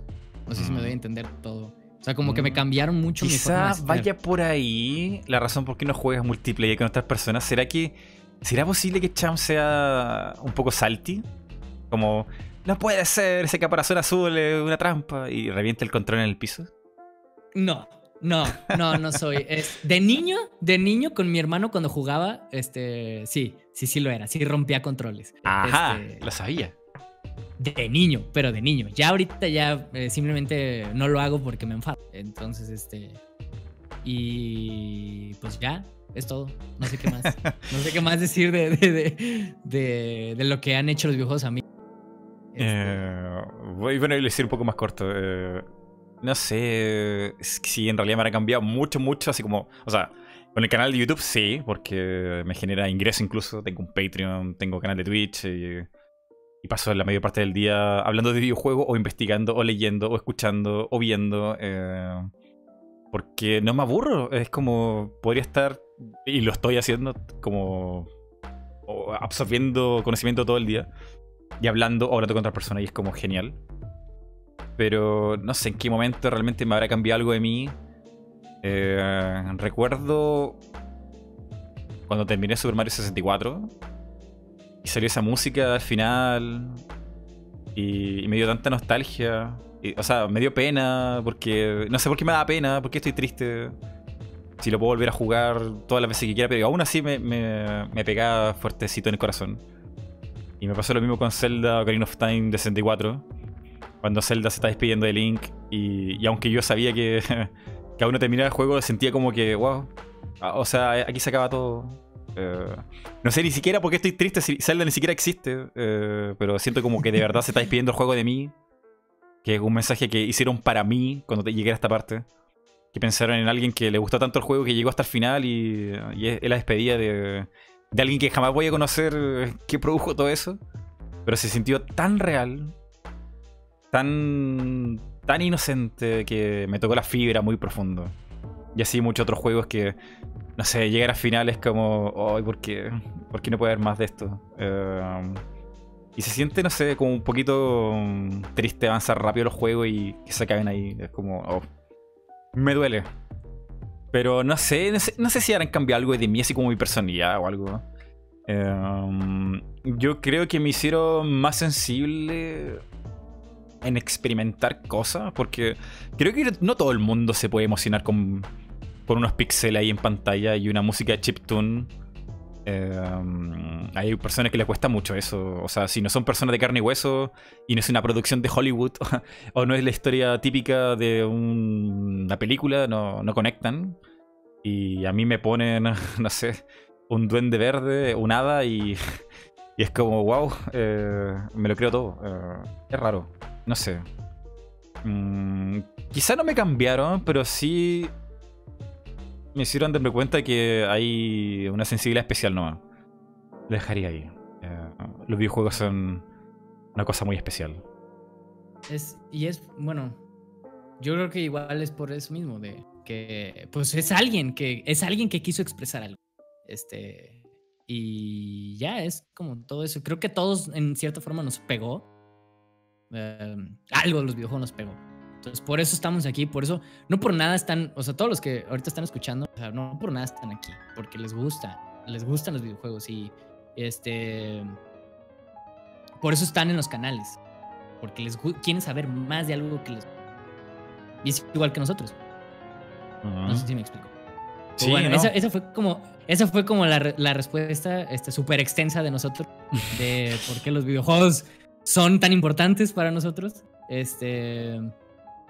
Pero bueno, no sé qué más quieren saber. Creo que ya, ya, se, ya se están despidiendo muchos, entonces sí. creo que... E, es como la hora de almuerzo en algunas partes. Pero bueno, eh, Champ, ha sido una conversación. Yo creo que no hablamos de todo lo que queríamos hablar. Yo creo que tú y yo podemos hablar horas y horas y horas y horas y horas. Hay muchísimas cosas, perdón que no dijimos muchas cosas aquí este podcast. Este, estábamos pensado decir, responder muchas más preguntas. Muchas más cosas. Este, sí, la verdad. Sí, perdón, ya nos tenemos que ir. Ahí estoy viendo un comentario. Este, y hay, ah, e, este compa quiere que le, responda, le respondamos algo de Kingdom Hearts y ya no supe ni qué era. Este, sí, eh. sí, sí, tu pregunta de Kingdom Hearts, estoy viendo tu comentario. Este. Y a ver si lo pone ahorita. Pero bueno, ya lo siento. Es que ya, ya, ya nos extendimos mucho. Muchísimas gracias, la verdad, Mighty la verdad, Mighty, este, por, por haberme invitado. Este, más porque pues no me gusta mucho este, colaborar, pero contigo, la verdad, es, fue, fue un placer, la verdad, este, que me hayas invitado. Muchas gracias. Este, por favor, sigue, sigue haciendo esto, porque sí, son muy buenos, son muy buenos sus programas. Este, y la verdad, ustedes, muchas gracias por estar aquí. Este, todos los que aquí se quedaron. Em, y sí que los estamos viendo. Eh, yo probablemente vaya a regresar por fin a YouTube después de un mes. un mes, un mes no he sacado de inactividad. Este, ¿No te castiga YouTube por eso? Sí, machín, en vistas. Este, Entonces, este, ya, pues ni modo, pues. Este, pero aquí vamos a andar. Muchísimas gracias, Mighty. Este, cuando quieras, siempre me puedes este, tener de invitado y yo con gusto aquí voy a hablar. Buenísimo, o sea, podemos quedar para otro podcast. Si quieres. Por supuesto, si esto quedó con ganas de poco, esto da para mucho pues más. así que pues sí, eh, igual vemos en otro podcast y ahí pues, ustedes ya saben pues que tal vez regreso aquí. No, no, tal vez, sí voy a regresar. Vamos por ese otro podcast. Eh, lo planificamos tiempo, buscamos un espacio donde no estés como con problemas, qué sé yo, yo tampoco.